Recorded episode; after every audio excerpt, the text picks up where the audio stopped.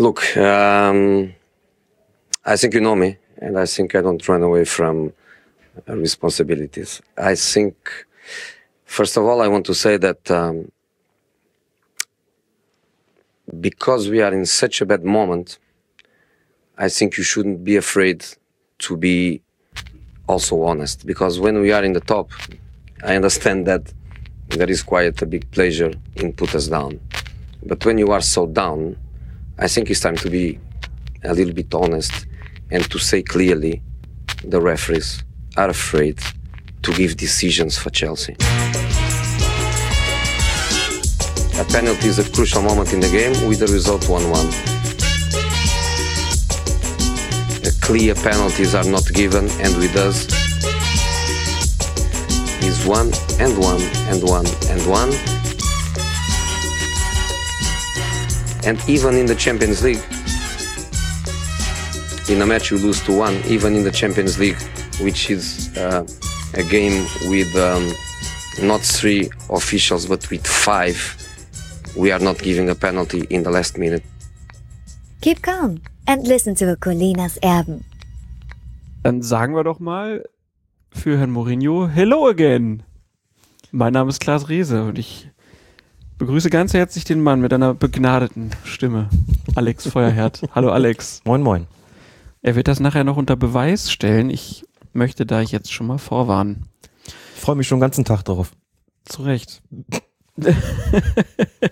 Mourinho, ja. ist das nicht großartig? Ich, also am besten finde ich ja diese Nummer. Also sogar in der Champions League, wo es sogar nicht nur drei, sondern fünf Schiedsrichter gibt. Die sehen auch nichts und immer gegen Chelsea.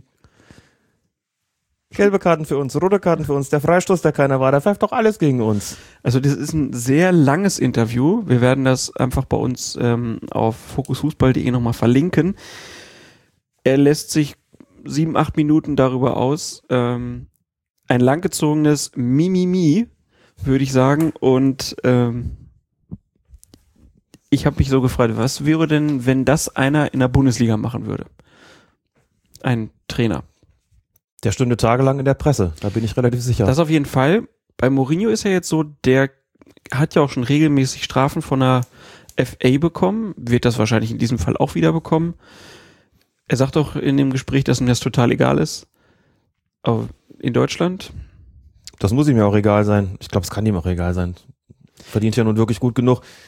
Es gibt in Deutschland auch hin und wieder ja Stellungnahmen vor größeren Spielen ja, aber, Thema gab, aber gab's denn, gab's denn schon mal so Bestrafungen? Also ich erinnere mich nur an Willi Reimann, der einen vierten Offiziellen mal körperlich angegangen ist und daraufhin dann auf der Baustelle Waldstadion in Frankfurt immer in einem Container saß. Stimmt. Es gab häufiger Strafen wegen unangemessener oder überzogener Schiedsrichterkritik. Das lässt sich der DFB dann an der Stelle nicht nehmen. So ausschweifend, wie Mourinho das getan hat, da müsste ich jetzt nachdenken, wenn ich das zuletzt hierzulande gehört habe. Zorg hat ja in dem Kicker-Interview jetzt vor dem Spiel Bayern gegen Dortmund so ein bisschen versucht, das in diese Richtung zu lenken, indem er gesagt hat, wir sind in jüngster Vergangenheit öfter mal benachteiligt worden. Und kann man jetzt, kann man jetzt im Nachhinein ja auch sagen, also Dortmund wurde komplett verpfiffen. Wenn man dem BVB Fanradio glauben darf, ja. Die haben mal frisch drei Tore von fünf für irregulär erklärt. Da haben sie ja trotzdem noch 2-1 verloren. So kannst du das natürlich nicht rechnen. Nein, also was, was Zorg da gemacht hat, fand ich übrigens, es ist ja auch ein bisschen durch die Presse gegangen, fand ich total harmlos. Das ist das übliche Ballyhoo, das es vor so einem Spiel gibt. Und wenn der Mann sagt, wir sind in der jüngsten Zeit so ein paar Mal benachteiligt worden, dann ist doch gut, darf er das doch sagen. Das beeinflusst die Schiedsrichter auch nicht, denke ich. Natürlich ist klar, da versucht er so ein bisschen, ne, den Schiedsrichter, will ich sagen, gefügig zu machen, aber darauf hinzuweisen, dass er doch besonders genau hinschauen soll. Aber halb so wild und natürlich nicht ansatzweise. Also vergleichbar die, mit Mourinho. Die Sensibilisierung auf Schiedsrichterthemen, die hat man aber schon öfter gehabt, jetzt diese ja. Saison. Gistol, Weinziel, ich weiß gar nicht, bestimmt noch wen vergessen jetzt spontan, aber das hören wir öfter. Immer das, gegen uns. Immer gegen uns, genau. Zu Gistol werden wir noch kommen. Ja. Genau. Ja, Tuchel auch, aber in, in minder schwerer Form, finde ich. Es ist ja auch nicht so, dass es gar keine Kritik eben geben soll. Gott bewahre. Wenn es was zu meckern gibt, immer raus damit. Es sollte halt nicht in diese Richtung gehen, dass man das Gefühl hat, irgendwie da wird irgendeine Mannschaft systematisch benachteiligt. Das ist sicherlich nicht der Fall, aber zu den einzelnen Fällen werden wir auch noch kommen. Genau, auf jeden Fall. Ja, ähm, dann würde ich gerne, hast du dir den Blutmond angeguckt? Nein. Also für die Hörer, die es nicht mitbekommen haben, gab ja irgendwie jetzt eine besondere Konstellation von Mond, Erde und Sonne und dadurch war der Mond der Erde sehr viel, also war zu einem Zeitpunkt sehr viel näher und war dann eine Mondfinsternis und vorher wurde er aber blutrot. Gibt's Toll. Tolle Fotos. Und im Zusammenhang dessen hat Duncan Alexander, der arbeitet bei Opta, wohl die Frage bekommen, ob es einen Zusammenhang gibt zwischen dem Vollmond und der Anzahl der roten Karten. Wahnsinn. Und das gerade beim Blutmond. Ja klar, da war der, da war der Mond ja in aller Munde. Sowas steht da nicht im Mondkalender drin, ne? Nee, aber was glaubst du denn? Gibt es einen Zusammenhang zwischen roten Karten und dem Mond? Ich entsage solchen abergläubischen Quatsch schon Ja. sehr lange. Deswegen, es mag, mag sein, dass es da irgendwelche statistischen Auffälligkeiten gibt. Das würde ich dann aber mal gepflegt für Zufall halten. Er hat sich die komplette Geschichte der Premier League angeguckt. Ne? Alle Spiele. Und an Tagen, wo es keinen Vollmond gibt, 0,58 rote Karten pro Spieltag. Mhm. Gibt es einen Vollmond? 0,66. Das ist ja signifikant viel mehr. Unfassbar, oder? ja, sowas müssen Trainer ja aber wissen. Jungs, war Vollmond. Oder ist Vollmond. Seid ein bisschen ruhiger. Ist zumindest eine originelle Erklärung, wenn man hinterher vor den Medien steht und irgendwas zu analysieren, dass man sagt, naja gut, was soll man machen? Das war ja schließlich auch Vollmond. Das ja Das, würde ich ne? wirklich gerne mal hören. Das Genau. würde ich wirklich gerne mal hören. Also, das ist eine Statistik aus 23 Jahren Premier League. Musste ich ein bisschen schmunzeln. Fand ich gut. Ähm, dann habe ich noch gelesen in der Kickerkulisse von Timo Müller gab eine kuriose Kontaktaufnahme beim Spiel Ingolstadt äh, gegen Wolfsburg. Da ist Maximilian Arnold eingewechselt worden in der Schlussphase und ist dann erstmal zum Schiedsrichter gelaufen. Und hat ihm nicht irgendwas gesagt oder gesteckt, sondern hat ihm was gegeben. Und zwar eine Magnesiumtablette, weil Stegemann Krämpfe hatte. Ui. Habe ich auch noch nicht gehört. Finde ich aber gut. Hat er wahrscheinlich dann dem vierten Offiziellen gesagt, so, wenn der nächste reinkommt, gibt ihm mal was mit. Und dann hat der Arnold gesagt, na gut, bin ich mal nicht so. Ich hoffe, es war wirklich nur eine Magnesiumtablette. Dopingkontrolle. Mal im Ernst, nein, das, das kann ja sein. Ähm, je nachdem, wie, wie anstrengend das Spiel gewesen ist und wie sozusagen die muskuläre Verfassung ist, braucht man sowas dann möglicherweise schon mal. Und wenn man das so relaxed lösen kann, ohne dafür sogar ein Spielfeld dran zu müssen, indem man es über seinen vierten Offiziellen einfach regelt und sich das dann von einem Einwechselspieler bringt, ist das doch eigentlich sehr geschmeidig gelöst, würde ich mal sagen. Und wenn sich dadurch die, die Krämpfe gelöst haben, umso besser. Also ich fand im Spiel selbst merkte man davon gar nichts, aber sowas ist ja dann immer auch eine individuelle Geschichte. Geschmeidig gelöst. Die Situation und die Krämpfe. So ist es. Äh, Und dann noch ein Nachtrag auch aus der Kicker-Kulisse. Ähm, da hat Jonas Hoffmann vom Borussia Dortmund im Spiel in Hannover. Ähm, da gab es diese Diskussion, ob äh, Philippe ja gefault hat oder nicht. Und dann hat Jonas Hoffmann hinterher gesagt, zum Elfer hat mich der Schiri, Daniel Siebert war das, äh, während des Spiels nochmal befragt. Da habe ich ihm gesagt, er brauche sich keine Gedanken zu machen, er hat alles richtig gemacht. Dann ist ja alles gut. Während des laufenden Spiels. Gut, man Ja. hält schon mal Sagen Rücksprache. Sie mal, sagen Sie mal Herr, Herr, Herr Hofmann, äh, war das richtig? Ist doch ungewöhnlich, oder? Wie haben Sie das jetzt gesehen? Unter uns Pasteurentöchtern. War das ein Strafstoß? Hm, hm. Kommen Sie, Herr Sebert, wir sind doch alle Teil desselben Verblendungszusammenhangs. So kommen wir dann wieder in den Bereich der Das Kon ist- Konzessionsentscheidung. Was ist ja Bestandteil der Kommunikation mit den Spielern. Gerade wenn man weiß, dass das natürlich richtig gewesen ist, kann man es auch nochmal sagen, sich das nochmal bestätigen lassen. Dann hat man einen netten Smalltalk auf den Platz geführt. Ist doch alles bestens. Naja, bisschen komisch finde ich es trotzdem. Apropos Smalltalk, haben wir das, haben wir das drin? Das haben wir gar nicht drin, ne? Mit der lustigen Seitenwahl vor dem Spiel am vergangenen Spieltag zwischen Hoffenheim und Stuttgart. Nee, erzähl mal. Also vor besagtem Bundesligaspiel standen, wie das so üblich ist, die Kapitäne, die Spielführer bei der Mannschaften zusammen. Pirmin Schmegler für Hoffenheim war es, Martin Harnik für den VfB Stuttgart. Schiedsrichter war Dennis Eitekin und der fragt dann, in seinem Fall ist es, ich glaube, gelb oder weiß. Meine Wellmarke war immer schwarz und rot. Eitekin hat gelb und weiß. Fragt das immer den Kapitän der Gäste, so ist das ja vorgesehen. Schwegler sagt gelb, Eitekin wirft die Münze. Nein, nicht Schwegler sagt gelb natürlich, sondern Martin Harnik, weil der der Gästekapitän war.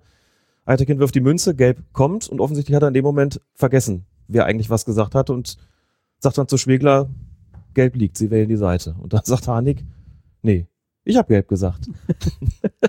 Erste Missverständnis schon vor dem Spiel und Eitekin hat das sehr sympathisch gelöst, wie ich finde. Man kann das sehen bei Sky vor der Begegnung, also die hat die Kamera auf den auf die Seitenwahl draufgehalten und Eitekin bekommt so einen kleinen Lachanfall, also haut Harnik mit der mit dem mit der Hand auf die Schulter und sagt so sinngemäß, ich war total auf weiß fixiert und lacht über seinen seinen eigenen Lapsus. So ist das ja auch völlig in Ordnung. Thema durch.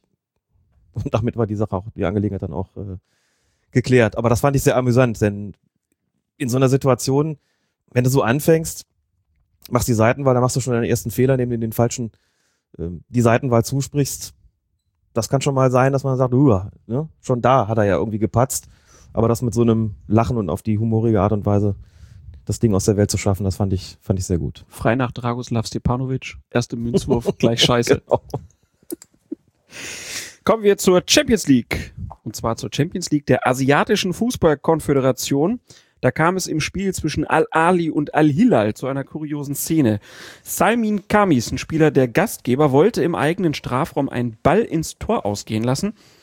Und als er der Meinung war, dass die Kugel die Linie überschritten hat, hat er es einfach in die Hand genommen, um sie seinem Torwart zu überlassen. Doch, da hatte er dann die Rechnung ohne den Schiedsrichterassistenten gemacht. Der nämlich hob die Fahne und signalisierte dem unparteiischen Handspiel.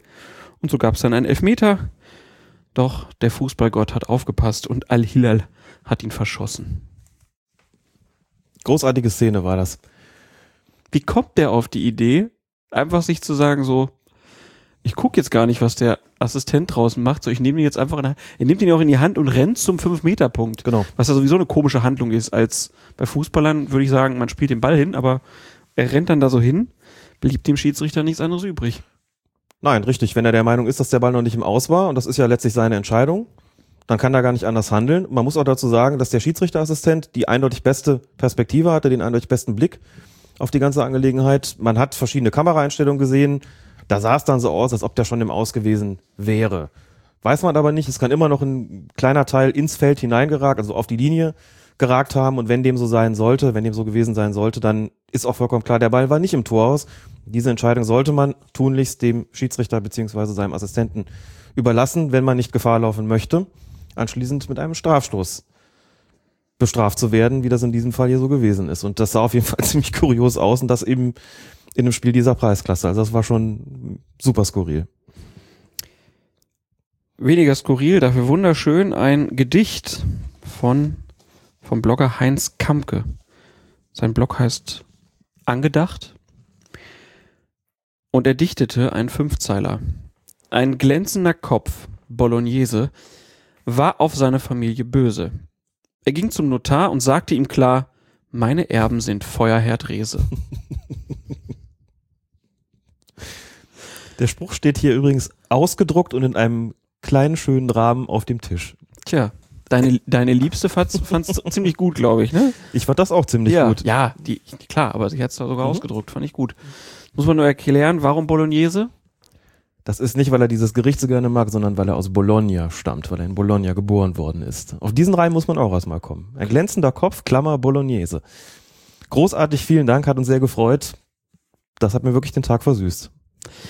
Werden wir natürlich auch verlinken, wer sich das mal angucken möchte. Weniger amüsant und weniger erfreulich ist, was aus Hamburg vermeldet werden muss. Dort haben nämlich die Verbandsschiedsrichter mit ausdrücklicher Unterstützung durch den Verbandsschiedsrichterausschuss und die acht Bezirksschiedsrichterausschüsse einen offenen Brief verfasst. Darin heißt es unter anderem, wir Hamburger Verbandsschiedsrichter fühlen uns durch die Zustände auf Hamburgs Amateursportplätzen gezwungen, mit diesem Schreiben an die Öffentlichkeit zu gehen. Vielfach werden wir ehrenamtlichen Schiedsrichter respektlos behandelt. In einigen Fällen werden wir beleidigt, bedroht oder gar körperlich attackiert. Genannt werden dann mehrere Vorfälle, bei denen es zu Angriffen auf Unparteiische kam und teilweise sogar die Polizei gerufen werden musste. Die betreffenden Vereine blieben allerdings untätig bei diesen Vorkommnissen. Und weiter heißt es dann in dem Schreiben, wir Schiedsrichter sind nicht das Ventil für gesellschaftliche Probleme, schlechte Erziehung oder unkontrollierte Emotionen.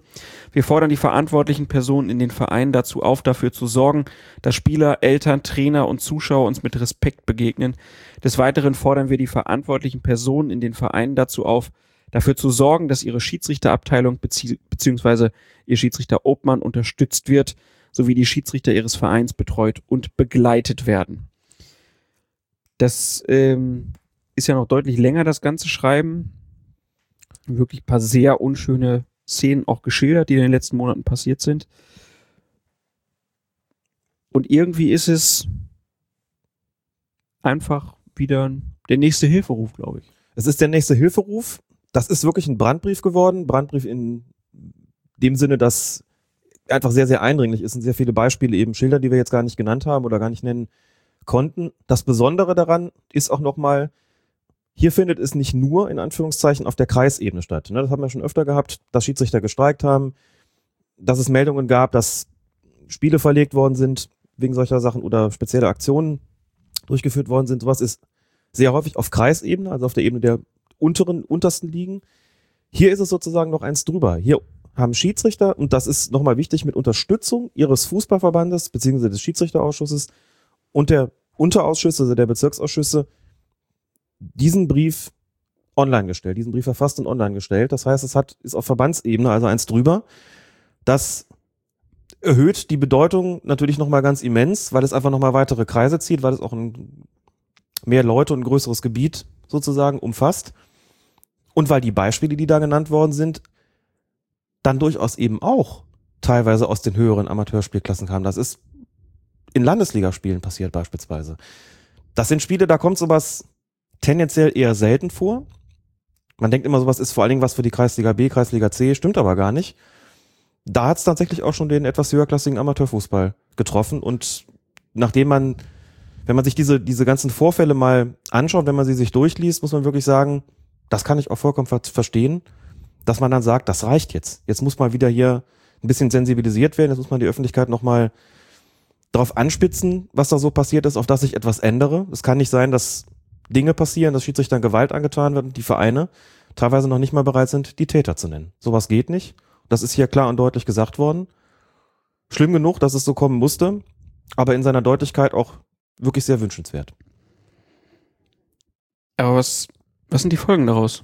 Glaubst du, dass das was bringt noch? Das ist immer schwer zu sagen. Ähm, vielleicht so zwei Kleinigkeiten dazu. So das erste ist, es ist zwar schrecklich banal, aber natürlich spiegelt sich die Gesellschaft auch im Fußball wieder. Das klingt immer so wie so eine Lapal, wie so eine, wie so eine Banalität. Es stimmt aber tatsächlich, natürlich kann der Fußball nicht was lösen, das eigentlich eine gesellschaftliche Komponente hat. Das ist das eine. Das zweite, bei solchen Briefen, bei solchen Aktionen ist es häufig so, dass alle erstmal ganz betroffen sind und sagen, okay, das kann so wirklich nicht bleiben, wir benehmen uns jetzt mal. Und das geht dann auch eine Weile gut und irgendwann geht der Spaß von vorne los. Eine dauerhafte Änderung ist natürlich auch nicht einfach mit einem Brief zu erreichen, das wissen die Verfasser auch. Das muss natürlich weitergehen. Da muss dann auch klar sein, dass die Vereine beispielsweise Zuständige haben müssen für sowas wie Gewaltprävention, dass es entsprechende Schulungen geben muss, dass es entsprechende Sensibilisierung geben muss, das geschieht auch. Ich kenne das aus dem Fußballverband Mittelrhein hier, in dem einfach in den vergangenen Jahren viel getan worden ist dafür. dass es wirklich zur Verpflichtung von Spezialkräften geführt. Wir machen das mit den Schiedsrichtern auch, dass wir denen was erzählen. Wie geht man mit Diskriminierung um? Wie geht man mit Gewalt um? Sowohl gegen Schiedsrichter als auch gegen Spieler. Wie kann man möglicherweise präventiv handeln? Was ist anschließend zu tun? Wir haben darüber gesprochen, wie gehen wir, was tun wir überhaupt, wenn Schiedsrichtern sowas passiert? Wer kümmert sich dann darum? Wie macht man das? Wie reden wir mit den, mit den Vereinen, mit den Clubs und was empfehlen wir denen, was sie tun sollen. Das machen die natürlich, dafür brauchen jetzt nicht unbedingt die Schiedsrichter, da kommen die durchaus auch schon selbst drauf. Und es gibt solche präventiven Maßnahmen, was das Thema Gewalt betrifft. Immer natürlich mit dem Ziel, dass es zurückgeht, dass eben so eine Sensibilisierung stattfindet.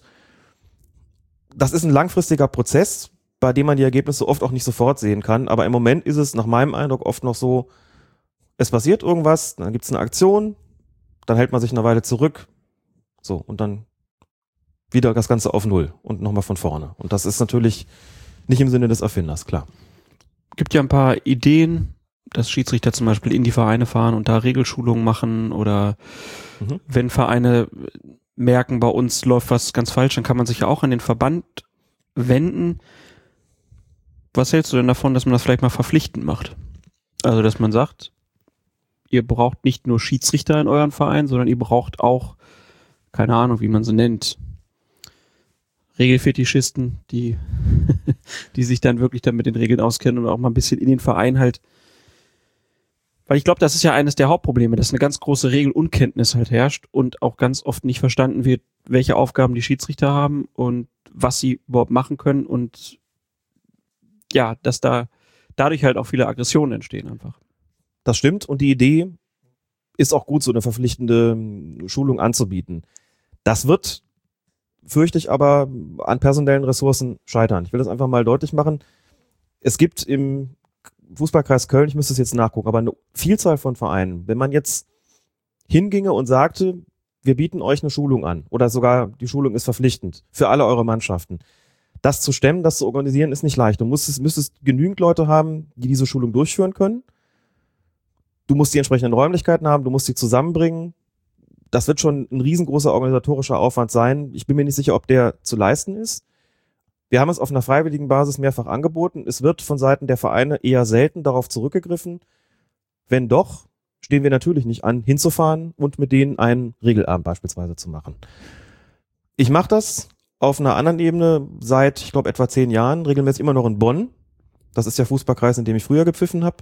Dort gibt es eine sogenannte Übungsleitergemeinschaft, eine Trainervereinigung. Der Bonner Trainer, der Bonner Coaches, die haben einmal zu Saisonbeginn so eine Art Jahreshauptversammlung und laden mich da seit zehn Jahren ein, einen Regelvortrag zu halten. Am Anfang hieß es, erklär uns bitte einfach die neuen Regeln. Das ist auch wirklich eine, eine Schulung, die sie auch für sich nutzen können.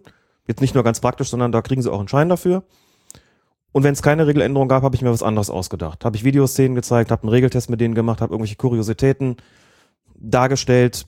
Immer was, woraus sie was lernen konnten, glaube ich. Die Resonanz war auch jedes Mal positiv. Und von den Trainern haben wir jetzt vor kurzem, wo ich es erneut gemacht habe, auch viele gesagt, wir haben was dazugelernt und das hat auch Auswirkungen gehabt auf unser Verhalten. Wir sehen die Schiedsrichter jetzt teilweise mit anderen Augen. Das fand ich gut. Im Rahmen der Trainerausbildung, also zumindest beim C-Schein, bei dem darüber sowieso erst recht, ist Regelkunde auch verpflichtend, nimmt allerdings nur eine relativ geringe Rolle ein. Hm. Die paar Stündchen, die die Trainer da Regelkunde beigebracht bekommen, auf Deutsch gesagt, da sitzen sie auf der linken Arschbacke ab. Und so wahnsinnig viel bleibt da nicht hängen. Ich fände es nach wie vor gut, aber wahrscheinlich gibt es auch genügend organisatorische Gründe oder vielleicht auch fachliche, die dann dagegen sprechen. Ich fände es trotzdem gut, wenn die Trainer verpflichtet würden, einen Schiedsrichterlehrgang zu besuchen. Das sind bei uns zum Beispiel zwei Wochenenden inzwischen, Samstag, Sonntag, Samstag, Sonntag. Dann bist du ausgebildeter Schiedsrichter und ich glaube, dass es den Trainer nicht schlecht zu Gesicht stünde, einen solchen Lehrgang zu absolvieren. Ja, und dann vielleicht, wenn man den Schein hat, kann man ja auch einfach mal zwei Spiele leiten. Da könnte man auch mal zwei, drei Spiele leiten, probehalber, um sowas mal zu sehen. Viele müssen es ja ohnehin, wenn irgendwo mal der Schiedsrichter ausfällt oder weil sie im Jugendbereich tätig sind oder was auch immer. Das wäre, glaube ich, eine vernünftige Idee. Und ich glaube auch, das Training könnte sich verändern. Wenn man die Regeln gut kennt, dann hat das schon auch Auswirkungen möglicherweise auf die Taktik. Ne? Wenn ich den meinen Spielern die Abseitsregel ganz anders erklären kann, als wenn ich immer da stehe und gar nicht begreife, was der da eigentlich gerade pfeift. Das ist ja schwierig. Also schaden kann es, glaube ich, in keinem Fall. Und auch den Spielern täte es wohl. Genauso wie es ja in den Profispielklassen bekanntlich der Fall ist. Da fahren ja die DFB-Schiedsrichter raus vor Saisonbeginn und erzählen den Verein, worauf in der anstehenden Spielzeit besonders geachtet werden wird. Ja. Aber wohl auch mit unterschiedlichem Erfolg, wie wir gehört haben. Mit unterschiedlichem Erfolg und wie ich auch gehört habe, mit recht unterschiedlicher Konzentration. Das sind jetzt nicht die Schulungsabende, zu denen alle mit Hurra gehen und sich schon den ganzen Tag drauf gefreut haben, das jetzt zu hören, sondern dem haftet schon immer noch sehr so der Ruch der Pflichtveranstaltung an, die viele dann nicht so gerne wollen. Und Gibt auch kein Smartphone-Verbot an den Abenden, glaube ich. keine Ahnung.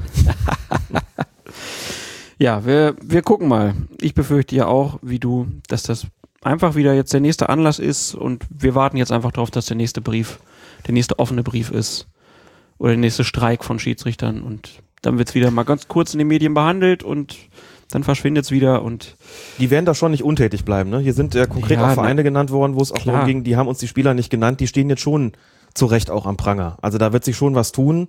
Die Frage ist eben, wie du schon gesagt hast, wie lange hält sowas vor? Genau. Ja. Man ist ja immer nur froh, dass noch nichts so Schlimmes passiert ist, wie jetzt da in Holland zum Beispiel, dass da dann ein Schiedsrichter mal zu Tode gekommen ist. Gibt ja auch da verschiedenste Fälle, wo es da auch schon knapp war ähm, in Deutschland. Zum Glück ist das noch nicht passiert. Wenn das dann passiert, dann ist der Aufschrei riesengroß. Nur dann ist es leider zu spät. Das kann man halt an der Stelle auch mal sagen. Ähm, ja, eigentlich schade auch, dass das nicht vom DFB einfach mit einem größeren Engagement gefahren wird. Also ich kriege da zumindest nichts von mit. Es gibt dann irgendwann mal so eine Kampagne, gab es hier in Köln ja mal für einen Schiedsrichter oder so, aber dass dann dauerhaftes Engagement stattfindet, dass in den Vereinen zum Beispiel die Trainer, wenn nicht verpflichtend, aber wenigstens angehalten werden, einen Schiedsrichterschein zu machen oder so. Naja, enttäuschend. Gut, ich würde sagen, wir schließen das hier dann trotzdem an dieser Stelle einfach mal ab ähm, und kommen dann endlich zur Bundesliga. Wir haben ja mehrere Spieltage zu bearbeiten. Und Richtig, es weil gab, ja es auch gab noch dann doch ein paar Szenen. ein Wochenspieltag dazwischen war. Und es gab tatsächlich eine Reihe von zehn. Daran mangelt es nicht. Ich glaube, wir haben jetzt 17 oder 18 Spiele. Heiligsblechle, denn mal los. Jetzt abonnieren. Den Newsletter auf fokus-fußball.de. Borussia Dortmund gegen Bayer Leverkusen. 47. Minute am fünften Spieltag übrigens diese Partie und Matthias Ginter flankt in die Mitte, wo Pierre-Emerick Aubameyang lauert.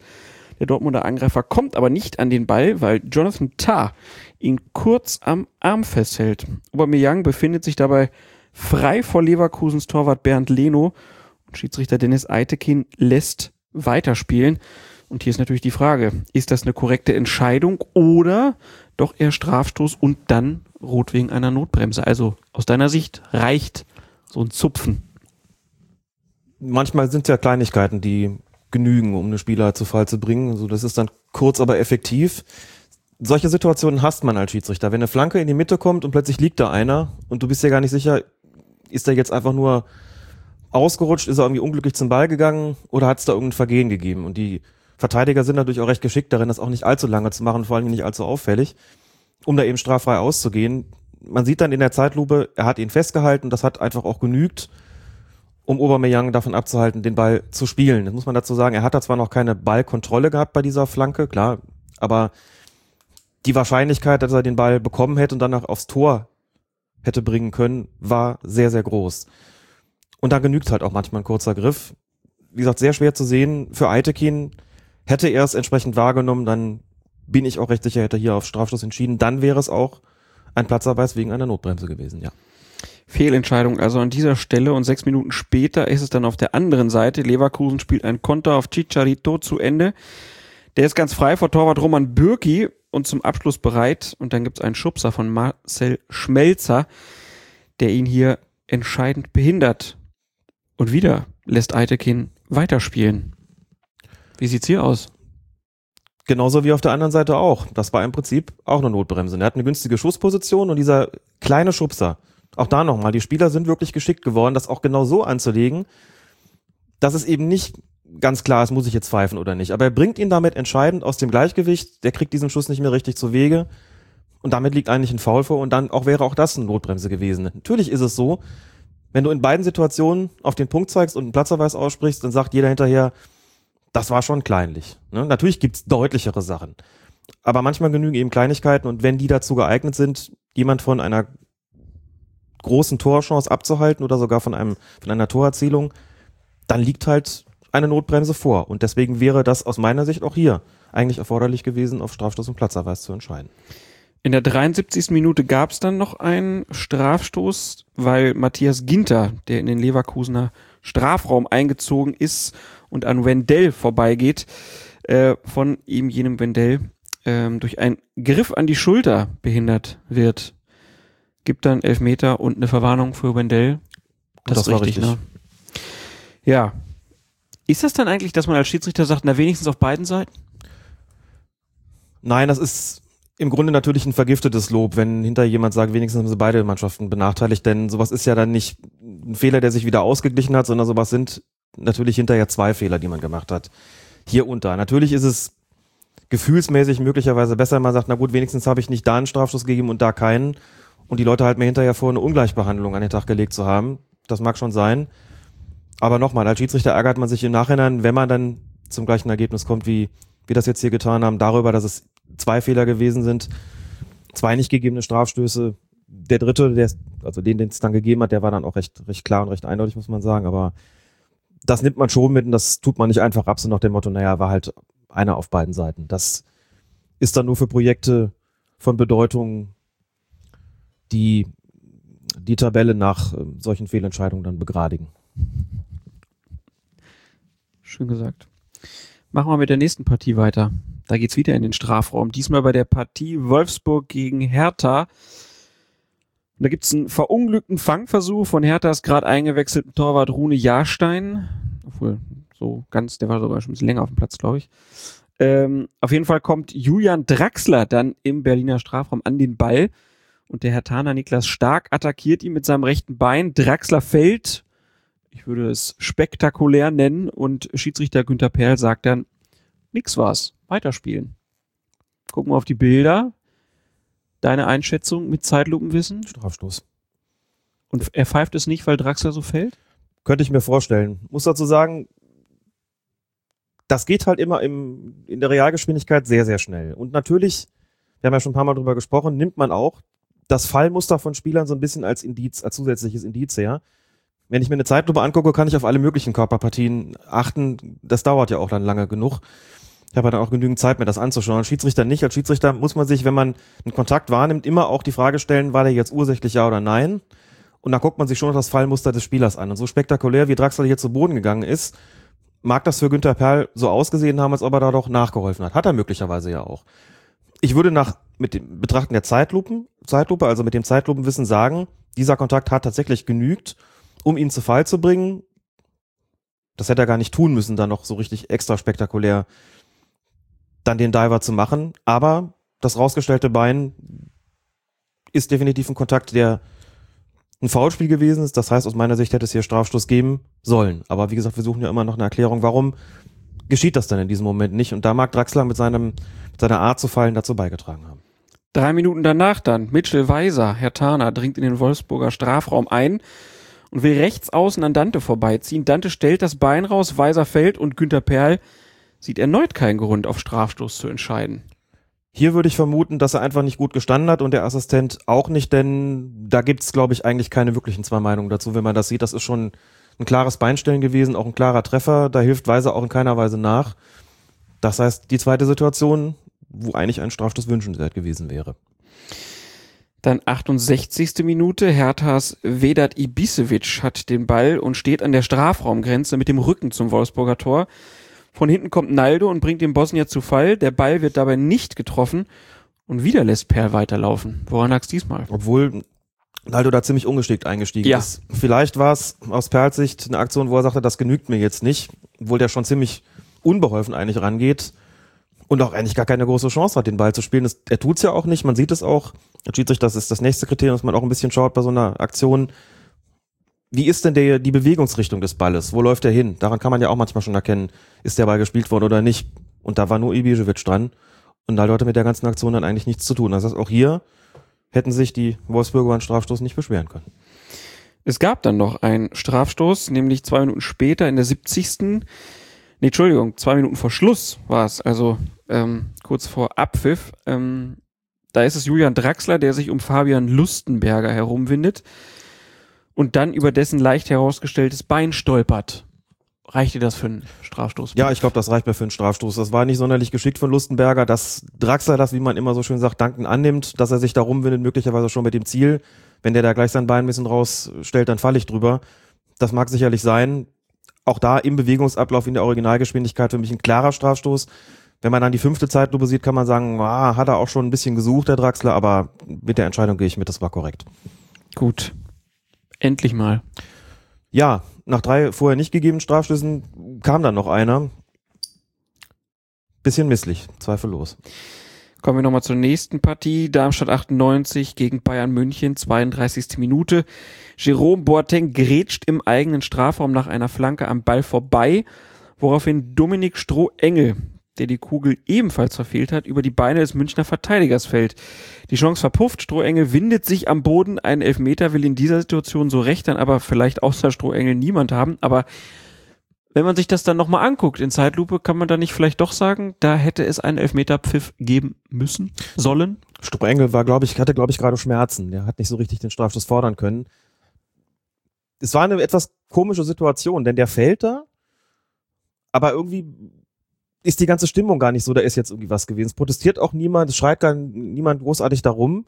Und dann guckt man sich nochmal an und denkt sich, hm, Boateng grätscht am Ball vorbei. Also, dass er das, den Ball treffen wollte, ist völlig unstrittig, aber das hat er nun mal nicht getan. Und da kommt von der Seite eben Strohengel, dessen Beine er dann trifft. Beide haben den Ball verfehlt. Also, wenn ich jetzt ein Argument für den Schiedsrichter suche, kann ich sagen, die verpassen es beide und der eine stolpert dann halt über die Beine des anderen, nachdem sie beide den Ball verfehlt haben. Insofern hat er jetzt kein Foul vorgelegen, kann man laufen lassen. Ich kann aber auch sagen, das ist ein Kontaktvergehen gewesen, ein Fußvergehen äh, von Boateng er hat nun mal den Ball verfehlt und ist dann reingerauscht in den Gegner. Dass er den auch verfehlt, spielt jetzt nicht so die Rolle. Also man hat durchaus das eine oder andere Argument zu sagen, hier hätte es einen Strafstoß für Darmstadt 98 geben können. Ich finde den jetzt nicht so zwingend wie andere, über die wir schon gesprochen haben.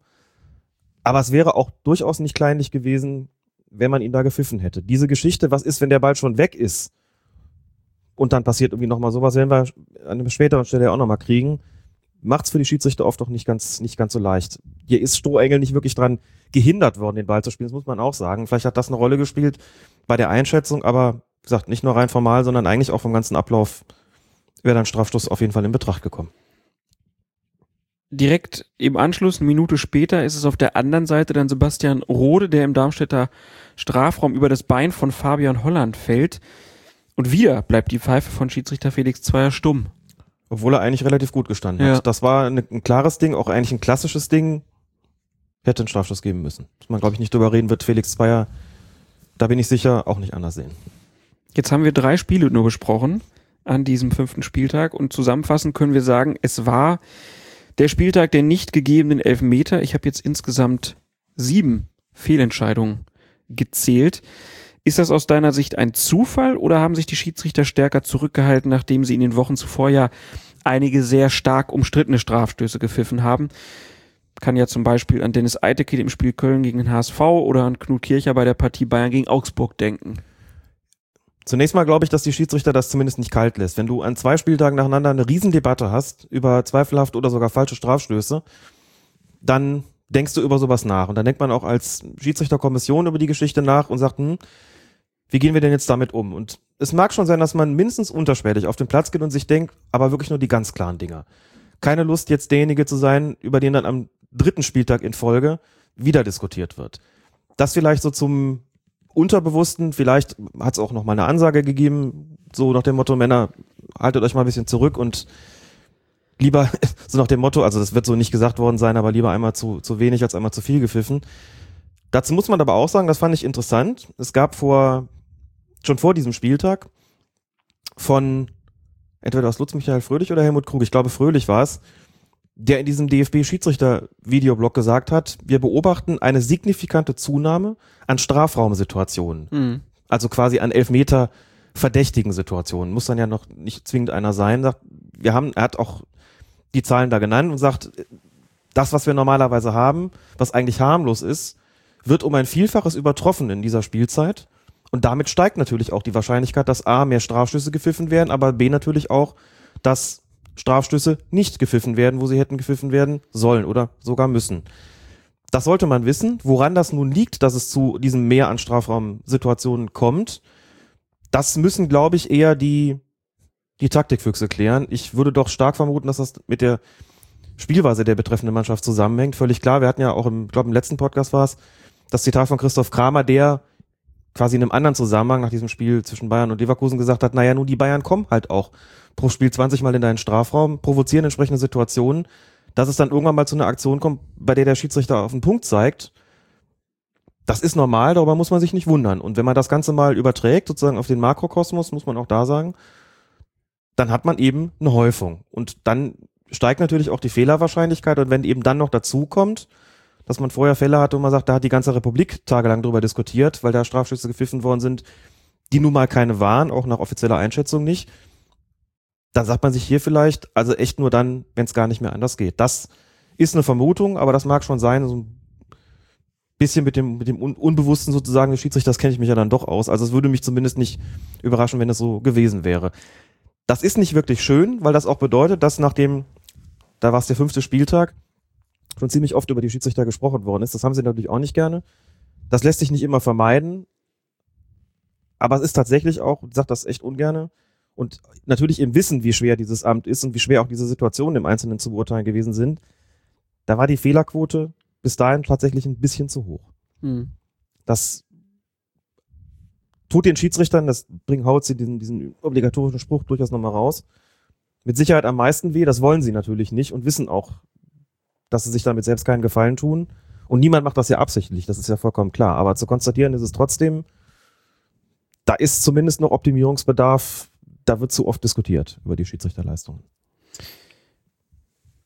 Lösungsvorschläge da sind da wieder schwierig, ne? Was willst du Also, verändern? was willst du da ändern? Du kannst halt den Videobeweis einführen.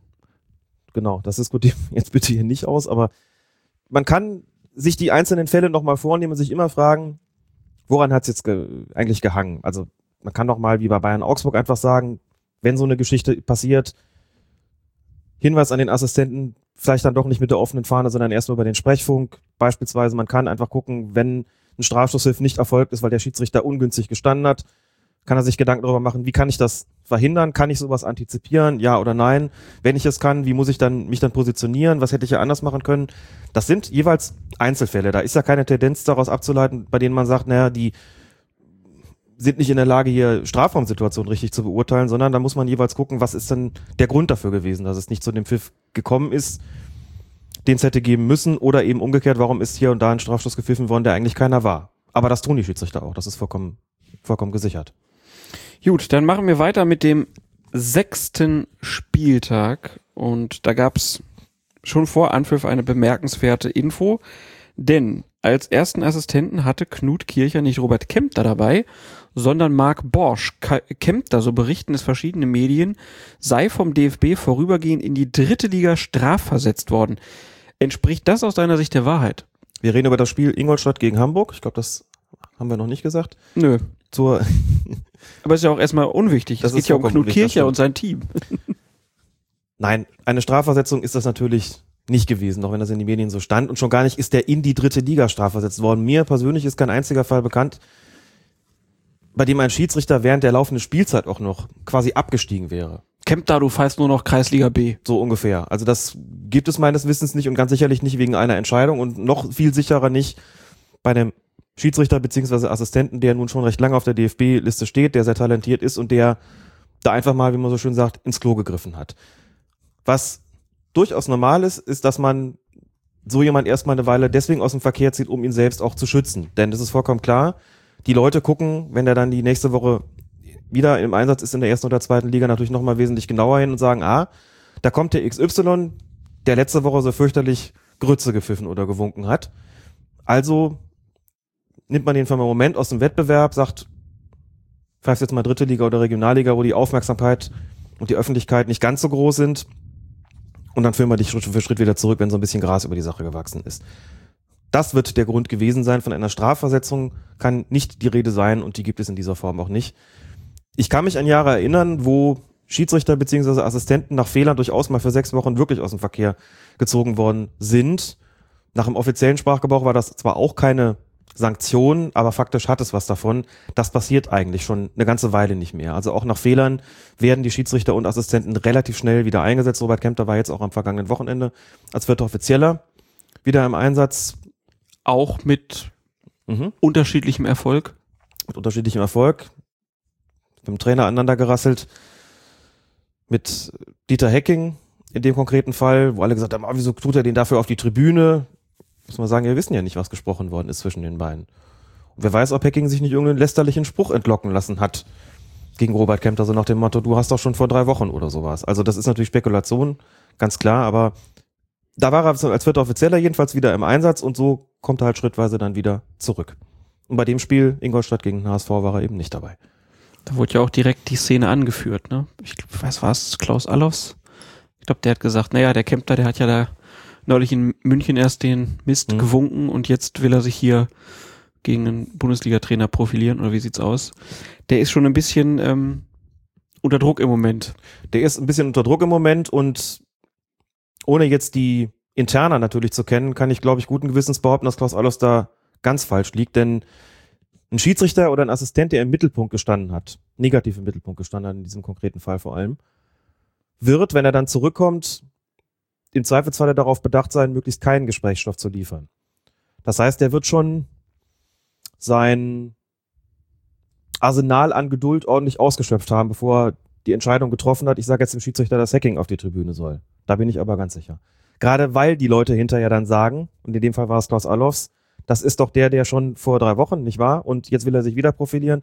Sowas möchte man ja nicht und deswegen tut man es auch nur dann, wenn es sich nicht vermeiden lässt. Da eine Profilierungssucht zu unterstellen, halte ich für abwegig. Hm. Ja, wo wir bei der Szene gerade schon sind,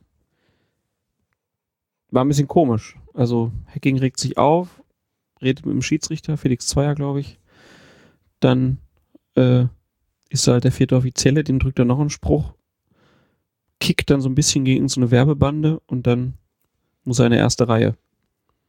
Und wird von den Zuschauern verhöhnt. Ja. Genau, auch kein schönes Bild im Übrigen. Aber davon mal abgesehen, ich glaube nicht, dass der Tritt gegen die Werbebande das Entscheidende da gewesen ist. Der war harmlos und das juckt auch normalerweise keinen Assistenten oder vierten Offiziellen. Ich, Aber warum gibt's da nicht, warum haben wir jetzt nicht schon eine Meldung zu diesem Spiel liegen? Deswegen ist der auf die Tribüne geschickt worden. du meinst, was da genau gesagt worden ist? Es muss ja nicht der Wortlaut sein, aber man Mhm. kann ja einfach äh, kurze Pressemitteilung. Der DFB hat die Kapazitäten, das wissen wir. Ähm, das jetzt einfach kurz mal verlautbaren, warum das passiert ist. Nein, das köchelt jetzt wieder so vor, vor, vor uns her. Kempter steht wieder äh, im, im Medieninteresse, äußert sich auch nicht. Also es ist schon wieder, das finde ich gut. un unglücklich. Rein formal haben wir hier natürlich ein schwebendes Verfahren. Es geht ja letztlich darum, dass wird Dieter Hecking bestraft oder nicht. Das heißt, Mhm. es wird jetzt gegen ihn ermittelt. Da sind dann die Schiedsrichter beziehungsweise die Assistenten und der vierte Offizielle haben da ja auch nur den Status als Zeugen, wenn ich nicht äh, auf einen völlig falschen Dampfer bin. Und deren Aussagen wird abgewartet, dann wird Hacking möglicherweise auch nochmal eine Gelegenheit zur Stellungnahme bekommen und dann wird entschieden. Und es ist, glaube ich, nicht ganz ungewöhnlich, dass in einem quasi ne, fußballrechtsstaatlichen Verfahren, dass man zu sagen, dann jetzt nicht großartig da in der Öffentlichkeit was bekannt gegeben wird, sondern dass dann eben etwas dazu gesagt wird, wenn klar ist, wie wird eigentlich damit verfahren. Also gibt es noch eine Geldstrafe, er wird da nicht rauskommen, also wird nicht irgendwie eine Sperre bekommen. Soweit ich weiß, ist er da nicht Wiederholungstäter, jedenfalls nicht so, dass man das äh, entsprechend machen müsste. Und Aber er hat auch keinen Mourinho gebaut. er hat auch keinen Mourinho gebaut, nein, auch, hat sich hinterher auch korrekt verhalten, wie ich fand, oder jedenfalls nicht so verhalten, dass es irgendwie sanktionswürdig wäre, aber ich glaube, dass das die Gründe sind, warum da nicht mehr Informationen nach außen dringen. Und da sind die Schiedsrichter auch gehalten, nicht mehr dazu zu sagen, gerade deshalb.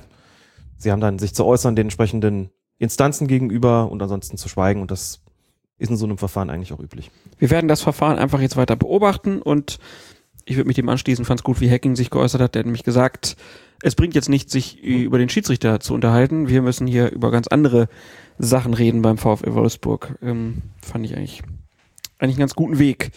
Äh, dann kommen wir zurück zum sechsten Spieltag. Ingolstadt gegen den Hamburger SV. Knut Kircher halt mit einem anderen Assistenten an der Seite und in der 58. Minute ist es der Ingolstädter Markus Suttner, der flankt einen Freistoß in den Strafraum des HSV, wo sein Mitspieler Alfredo Morales und der Hamburger Matthias Ostscholek zum Kopfball hochsteigen.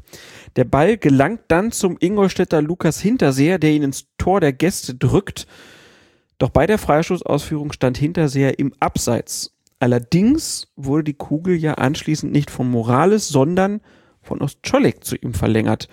Knut Kircher gibt den Treffer dennoch wegen Abseits nicht und natürlich hier dann die Frage, zu Recht, weil der Ball hier von Ostscholek nur abgefälscht wurde, oder war das hier ein Fall von deliberate play? Also von einem absichtlichen Spielen des Balles. Ich glaube, man müsste, um das abschließend beurteilen zu können, erstmal wissen, was hat der Assistent oder was hat Knut Kircher bei dieser Kopfballverlängerung, also bei diesem Kopfball Kopfballduell zwischen Morales und Ostschelek eigentlich gesehen? Ich habe mehrere Zeitlupen gebraucht, um zweifelsfrei identifizieren zu können, dass der Ball von dem Hamburger eben verlängert worden ist. dann stellt sich die Frage ja nochmal neu. Dann stellt sich eben die Frage, die du gestellt hast. Ist das dann ein Abfälschen gewesen oder ist das eben dieses Deliberate Play? Dazu muss man wirklich klar sagen, das ist eine Flanke gewesen, der kommt also nicht aus kurzer Distanz, der geht bewusst zum Ball hin.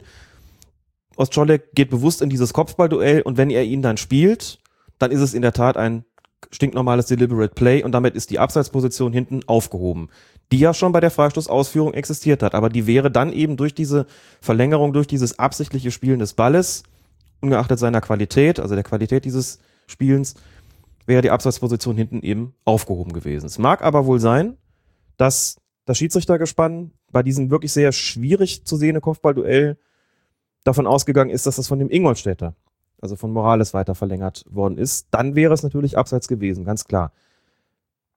Manchmal sind es wirklich nur, ich möchte fast schon sagen, Millimeter, die über sowas entscheiden.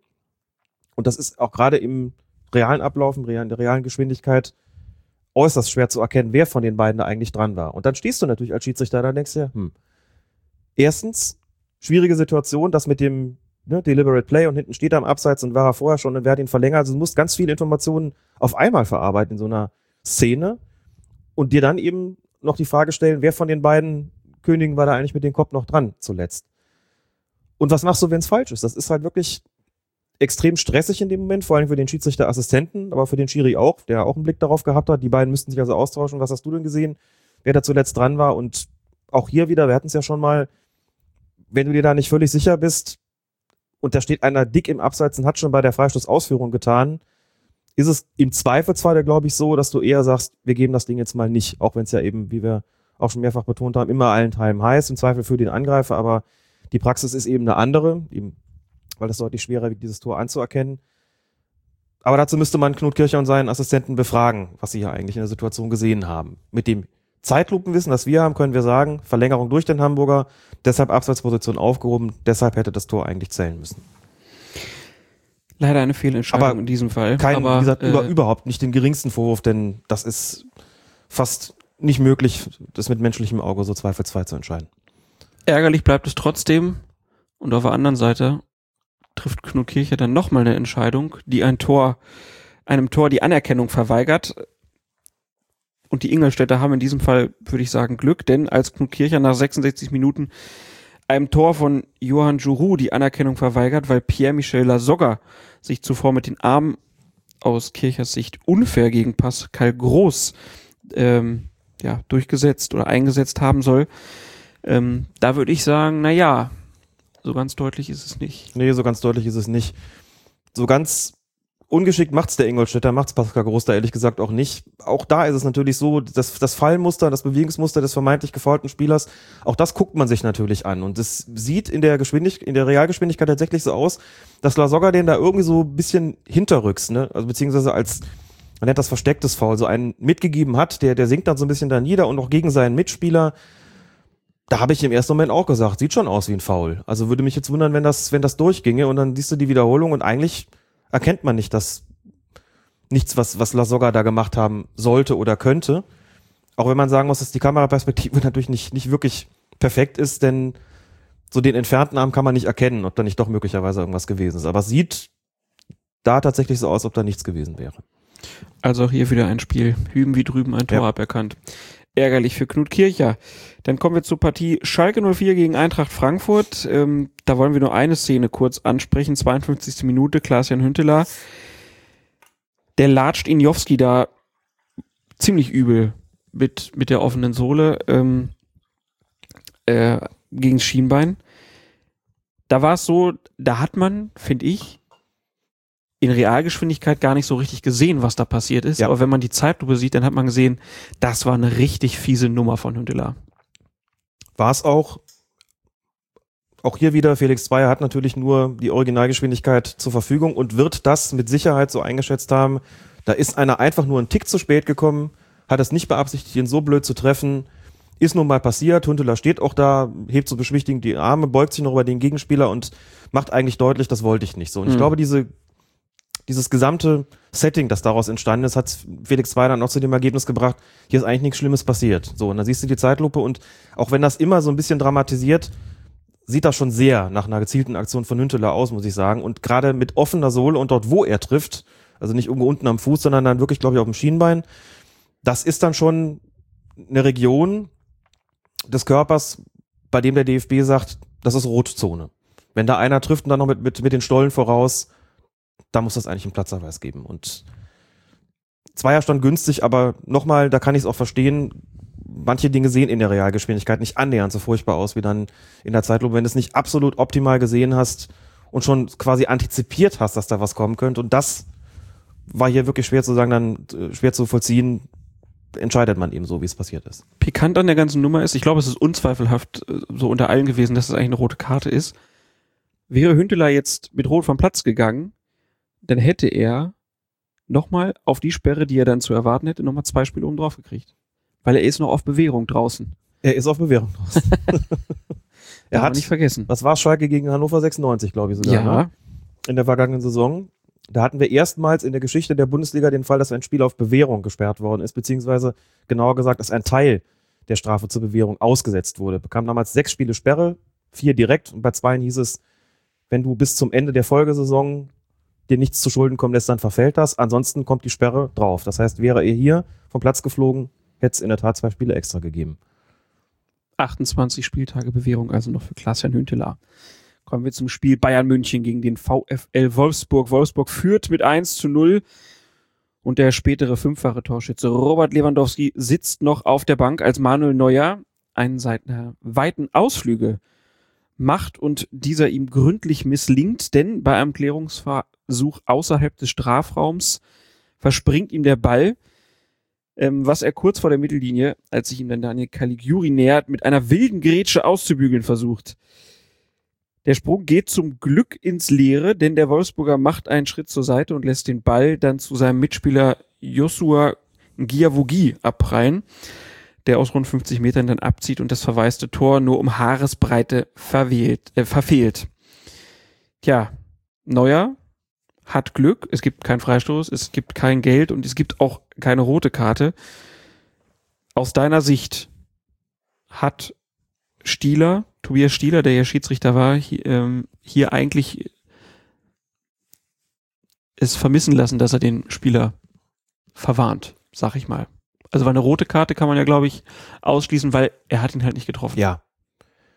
Ja, und der Versuch an sich oder Versuch allein ist in so einer Situation dann doch nicht strafbar. Freistoß hätte es übrigens nicht mehr geben können, weil der auf Vorteil entschieden wurde und der Ball am Tor vorbei war, da kannst du dann nicht mehr nachpfeifen. Der ist eingetreten gewesen, damit war das schon mal passé. Bei der Frage gelb oder rot, hast du schon gesagt, er hat nun mal nicht getroffen. Und wenn man sich das nochmal anschaut, diese Grätsche sieht schon wüst aus. Allerdings kann Caligiuri da auch relativ leicht ausweichen. Das ist also nicht so. Na gut, das hat aber nichts mit der Grätsche zu tun. Neuer springt da völlig. Mit der Grätsche nicht.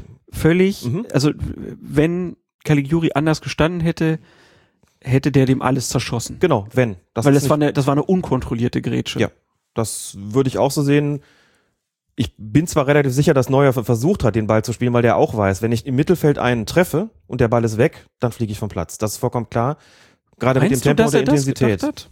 Ja. Ich glaube, dass sein Gedanke eher ist, Mist, jetzt ist das Tor frei, Hm. dann versuche ich hier lieber einen Freistoß zu machen, äh, Hm. als dass der da frei aufs Tor zielen kann, weil wir liegen ja auch schon 1-0 hinten. Von daher, ich glaube nicht, dass der in dem Moment gedacht hat, Mist, wenn ich jetzt hier faul, das war in der Mittellinie. Da denkst du doch als Spieler nicht, na, wenn ich jetzt hier faule, kriege ich rot. Kommt aufs Foul an, ne? Ja, klar, dass ihm dann die Grätsche hinterher Mhm. total misslingt, aber ich glaube nicht, dass er sagt, ich darf jetzt hier nicht faulen, weil ich sonst rot kriege, das glaube ich nicht. Na gut, ist natürlich Spekulation. Ich würde es eigentlich schon annehmen. Die Art und Weise, wie er da reingesprungen ist, das war ja mit vollem Einsatz. Und natürlich war der Ball in Spielnähe, das muss man schon sagen. Es war jetzt nicht so, dass er keine Gelegenheit mehr gehabt hätte. Das ist auch nicht ganz unwichtig. Es kommt schon immer auch noch drauf an, bei einer Aktion von dem Spieler, ist der Ball überhaupt in Spielnähe und ist er erkennbar? Objekt der Begierde dieses grätschenden oder tackelnden Spielers? Oder liegt eine Situation vor, wo man sagen muss, der wollte den Ball gar nicht spielen? Das hat Neuer mit Sicherheit gewollt. Das, soweit kann man, glaube ich, schon gehen. Und weit davon entfernt war auch nicht. Nur der Einsatz der Mittel war natürlich schon ziemlich wüst. Dann gibt's Fälle, gerne mal an der Seitenauslinie, warum gerade da wird sich mir nie so richtig erschließen, wo ein Spieler wirklich nur mit Mühe so einer Grätsche ausweichen kann, wo du wirklich sagst, okay, hier haben wir einen Fall, da muss man über eine ganz dunkle Farbe nachdenken. Und du hast Situationen wie da, da geht der einen Schritt zur Seite, neuer grätscht einfach ins Leere. Es entsteht ein Vorteil daraus, dann sagst du halt, gut, über Rot müssen wir ja gar nicht nachdenken. Schon gar nicht, wenn er eben nicht getroffen worden ist. Dann kann man aber sagen, also liegt hier vielleicht eine Rücksichtslosigkeit vor, also Fahrlässigkeit ist laut den Regeln ja dann keine Verwarnung, rücksichtslos wäre eine Verwarnung und brutales Spiel wäre rot, brutales Spiel können wir hier ausschließen. Eine Rücksichtslosigkeit, über die kann man aber zumindest diskutieren. Also dass man sagt, hier ist mit viel Glück ist nicht dazu gekommen, dass der Kontakt entstanden ist, aber trotzdem gibt's für die Aktion an sich eine Verwarnung. Vertreten kann man das. Man zeigt sie als Schiedsrichter offen gestanden nicht ganz so gerne, wenn überhaupt kein Kontakt vorhanden gewesen ist und wenn da so ein riesen Vorteil draus entstanden ist, der einfach nur knapp am Tor vorbeigegangen ist, dann und sich auch niemand, also ist niemand wirklich unmittelbar gefährdet gewesen. Also von der Gefährdung spricht man, Gesundheitsgefährdung spricht man dann einfach bei einem Kontakt und nicht bei einer Grätsche, die vorbeigeht. Und so wie es abgelaufen ist, auch angesichts der Tatsache, dass Neuer natürlich schon den Ball spielen wollte, das System jetzt nicht nur gegen da einen brutal umzuhauen, hat sich Tobias Scheler da sicherlich insgesamt gedacht, lass ich auch die gelbe Karte stecken. So richtig haben wollte die da irgendwie auch keiner. Also damit meine ich, dass man, dass die Stimmung auf dem Platz auch gar nicht so war, so nach dem Motto, hier ist einer irgendwie knapp dem Schienbeinbruch entgangen. Das mag eine Rolle gespielt haben in dieser Situation. Dass man eine gelbe Karte da aber vertreten kann, steht auch außer Frage. Einfach um dem Torwart dann auch zu zeigen, Junge, wenn du so einen Ausflug machst und das geht so knapp gut, Ja. dann ist das doch ein Fall für eine Verwarnung. Kann man machen. weil der Einsatz der Mittel doch einfach nicht gerechtfertigt war, ähm, da dann so reinzuspringen. Ja, dann, ähm, ich glaube, bei dem Spiel braucht man nicht mehr viel zu reden. Ich habe gehört, Nein. da war ein Stürmer war ganz gut drauf dann in der zweiten Halbzeit. Ähm, dann lass uns zu einem Spiel kommen, wo der Trainer des Gastgebers hinterher nicht mehr so gut drauf war. Markus Gisdol. Wir hören einfach mal rein. Vorwarnung, er ist nicht gut drauf. Er ist wirklich nicht gut drauf. Dann die eigentlich skandalöse Situation. Ich stehe genau hinterm Linienrichter, sehe, dass es kein Abseits ist, deutlich kein Abseits. Es war nicht knapp, das war deutlich kein Abseits und es läuft unser Spieler mit 30 Meter Vorsprung äh, alleine auf den Torwart zu und wahrscheinlich ist dann 2-0 und dann kannst du die ganze andere Chancen, die hinterher kommen, für Dortmund kannst du dann vergessen, weil wir dann 2-0 führen und das Spiel mit Sicherheit heute gewinnen. Und die Krönung ist da dabei, dass der Linienrichter mich dann nach einer kurzen Berührung, ich ihn kurz anfasse und dann sage, das war keine Abseits, sofort seinem Chef schreit, er hat mich angefasst, schick ihn auf die Tribüne.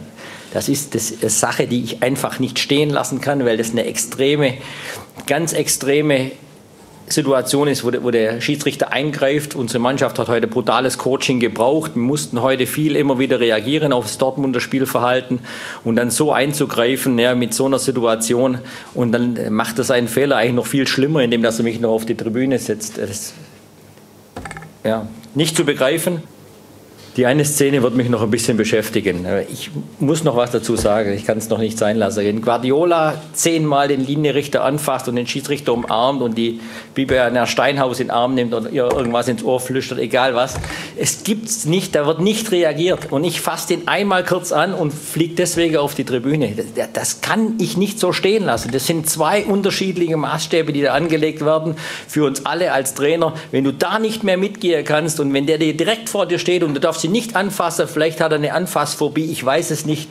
Ja, aber das kann nicht sein, dass ein Trainer nach so einer Situation auf die Tribüne muss und ein Schiedsrichter so extrem in das Spiel dann dadurch eingreift. Ja. Das können wir uns alle nicht bieten lassen, wir alle Trainer. Das geht nicht, das geht zu weit. Bevor wir klären, ob äh, der Markus recht hat mit seiner Aufgeregtheit, ist ja echt süß, ne? Dieses brutales Coaching, Anfassphobie, also es ist schon ähm, klingt schon gut. Dieser, dieser, diese Mundart jetzt erstmal. Ich höre Gistol auch gerne zu. Ich meine das Ja. vollkommen ernst. Jetzt nicht nur wegen des Dialekts, das ist vielleicht so eine Sache, die dann auch mal ganz amüsant ist. Ich finde, er hat oft intelligente Sachen zu sagen, auch schon zum Thema Schiedsrichter. Wir hatten ihn ja schon häufiger hier und es ist oft auf eine sehr angenehme Art und Weise unkonventionell, was er sagt. Er spricht auch Klartext, starker Charakter, immer recht präsent, so, das, das schon. Hier sehe ich die Dinge ein bisschen anders als er, aber Dann lass uns erstmal kurz ähm, die Szene nochmal in Erinnerung rufen bei unseren Hörern. Also es ist der Hoffenheimer Eduardo, Eduardo Vargas, der wird steil geschickt und ist plötzlich ganz frei durch, doch Der Schiedsrichterassistent, so heißt er übrigens Herr Gistol, nicht mehr Linienrichter, sondern Schiedsrichterassistent, der hebt wegen einer vermeintlichen Abseitsstellung die Fahne. Da kann man ganz deutlich sagen, das war zu Unrecht, das äh, zeigt die Zeitlupe hinterher. Und der Hoffenheimer Trainer, Markus Gistol eben, gerät dann auch ohne eine verlangsamte Wiederholung, wir haben es eben gehört, weil er es, äh, weil es aus seiner Position ersichtlich war, ähm, ja, geht er den, den Assistenten an, ist außer sich, ähm, weil er sagt, das ist kein Abseits, er geht ihn erst verbal an und fasst ihn dann auch am Arm, Schiedsrichter Tobias Welz, schickt ihn dann dafür auf die Tribüne und dieser O-Ton ist ja von der Pressekonferenz nach dem Spiel, also die Aufregung hat sich auch dann äh, irgendwie eine Dreiviertelstunde, Stunde nach Spiel noch nicht gelegt, was ich auch irgendwie verstehen kann, Hm. dass man sich darüber aufregt. Aber erstmal aus deiner Sicht. Reicht das für eine Hochstellung? Vielleicht nochmal kurz zu dieser Entscheidung. Ich kann den Ärger da durchaus verstehen, wenn man als Trainer schon mal das Glück hat, genau auf der Abseitslinie sich zu befinden und das dann sieht. Der hat, muss man wirklich sagen, leider recht. Es waren noch nicht mal, also es ist natürlich knapp gewesen, was daran liegt, dass es im Grunde genommen gar keine Situation mehr gibt, in denen das Abseits nicht knapp ist. Ne? Früher, also so Situationen wie früher, wo es zwei, drei Meter waren, da sprechen wir heute ja gar nicht mehr. Die stehen immer alle so, dass in dem Moment, wo man das dann einfriert, sieht, das ist dann vielleicht ein halber Meter und das gilt schon als nicht mehr knapp. Das gilt schon als deutlich. So ungefähr in dem Bereich war es auch. Da es keine wirklich gegenläufige Bewegung war, meine ich auch, ist es schon bedauerlich, dass der Assistent das nicht gesehen hat. Natürlich hat Gistol recht. Der Mann wäre durch gewesen, dann macht er vielleicht das Tor. Das kann er nicht mit Bestimmtheit sagen, aber die Chance wäre riesengroß gewesen. Also, dass man sich darüber ärgert, finde ich vollkommen verständlich. Das gehört ja wohl auch dazu. Dagegen ist nichts einzuwenden. Aber wenn man dann sieht, auf dem Videoblog des DFB, dazu werden wir gleich noch was, was sagen, kann man es auch ganz schön sehen. Der geht erst, der beschimpft den erst oder regt sich da auf, soweit noch okay, geht dann zurück Richtung Bank, kommt dann nochmal wieder und fasst ihn dann an den Arm. Kurz und auch nicht besonders heftig, aber auf eine Art und Weise, dass ich auch sagen würde, dass jetzt ist wirklich mal genug und schimpft natürlich weiter dabei. Und das geht nicht. Und das ist eine Form von Respektlosigkeit und eine Form von Grenzüberschreitung und eine Form von Distanzlosigkeit, die, wie ich finde, geahndet werden muss. Und an der Stelle ist es auch nicht mehr so nach dem Motto, jetzt setz dich hin und halt die Klappe, sondern da ist auch einfach dann, ist er zu weit gegangen. Das finde ich schon. Du hast Lutz Michael Fröhlich angesprochen, Videoblog des DFB. Wir hören einfach mal kurz rein, was er zu der Situation sagt. In diesem Video sehen wir einen Trainer, der mit einer Entscheidung des Schiedsrichterassistenten nicht einverstanden ist. Er gestikuliert wild mit dem Zeigefinger und gestenreich nach außen deutlich wahrnehmbar und fasst den Schiedsrichterassistenten dabei auch noch in aggressiver Form an den linken Arm. Ein solches Verhalten kann man als Unparteiischer nicht hinnehmen. Insofern ist die Entscheidung, den Trainer auf die Tribüne zu verweisen, absolut in Ordnung. Dieses Verhalten gilt nicht für spezielle Trainer, sondern für alle Trainer, die sich in diesem Feld bewegen. Da geht es in erster Linie um einen vernünftigen Umgang miteinander, dass man Emotionalität durchaus zulässt, aber dass man Aggressivität heraushält aus dem Umgang miteinander. Und ich möchte dazu noch ausführen, dass wir die Schiedsrichter auch auf diese Problematik hingewiesen haben und hier auch explizit eine einheitliche Linie gegenüber allen Trainern eingefordert haben. Lutz Michael Fröhlich, meine sehr verehrten Damen und Herren, im Videoblog des DFB, können wir vielleicht auch nochmal verlinken, wer sich nochmal die ganze Ausgabe angucken möchte. Machen wir aber auch immer regelmäßig dann auf der Facebook-Seite von Colinas Erben. Also wer da auf Gefällt mir klickt, der verpasst diese Videos auch nicht mehr.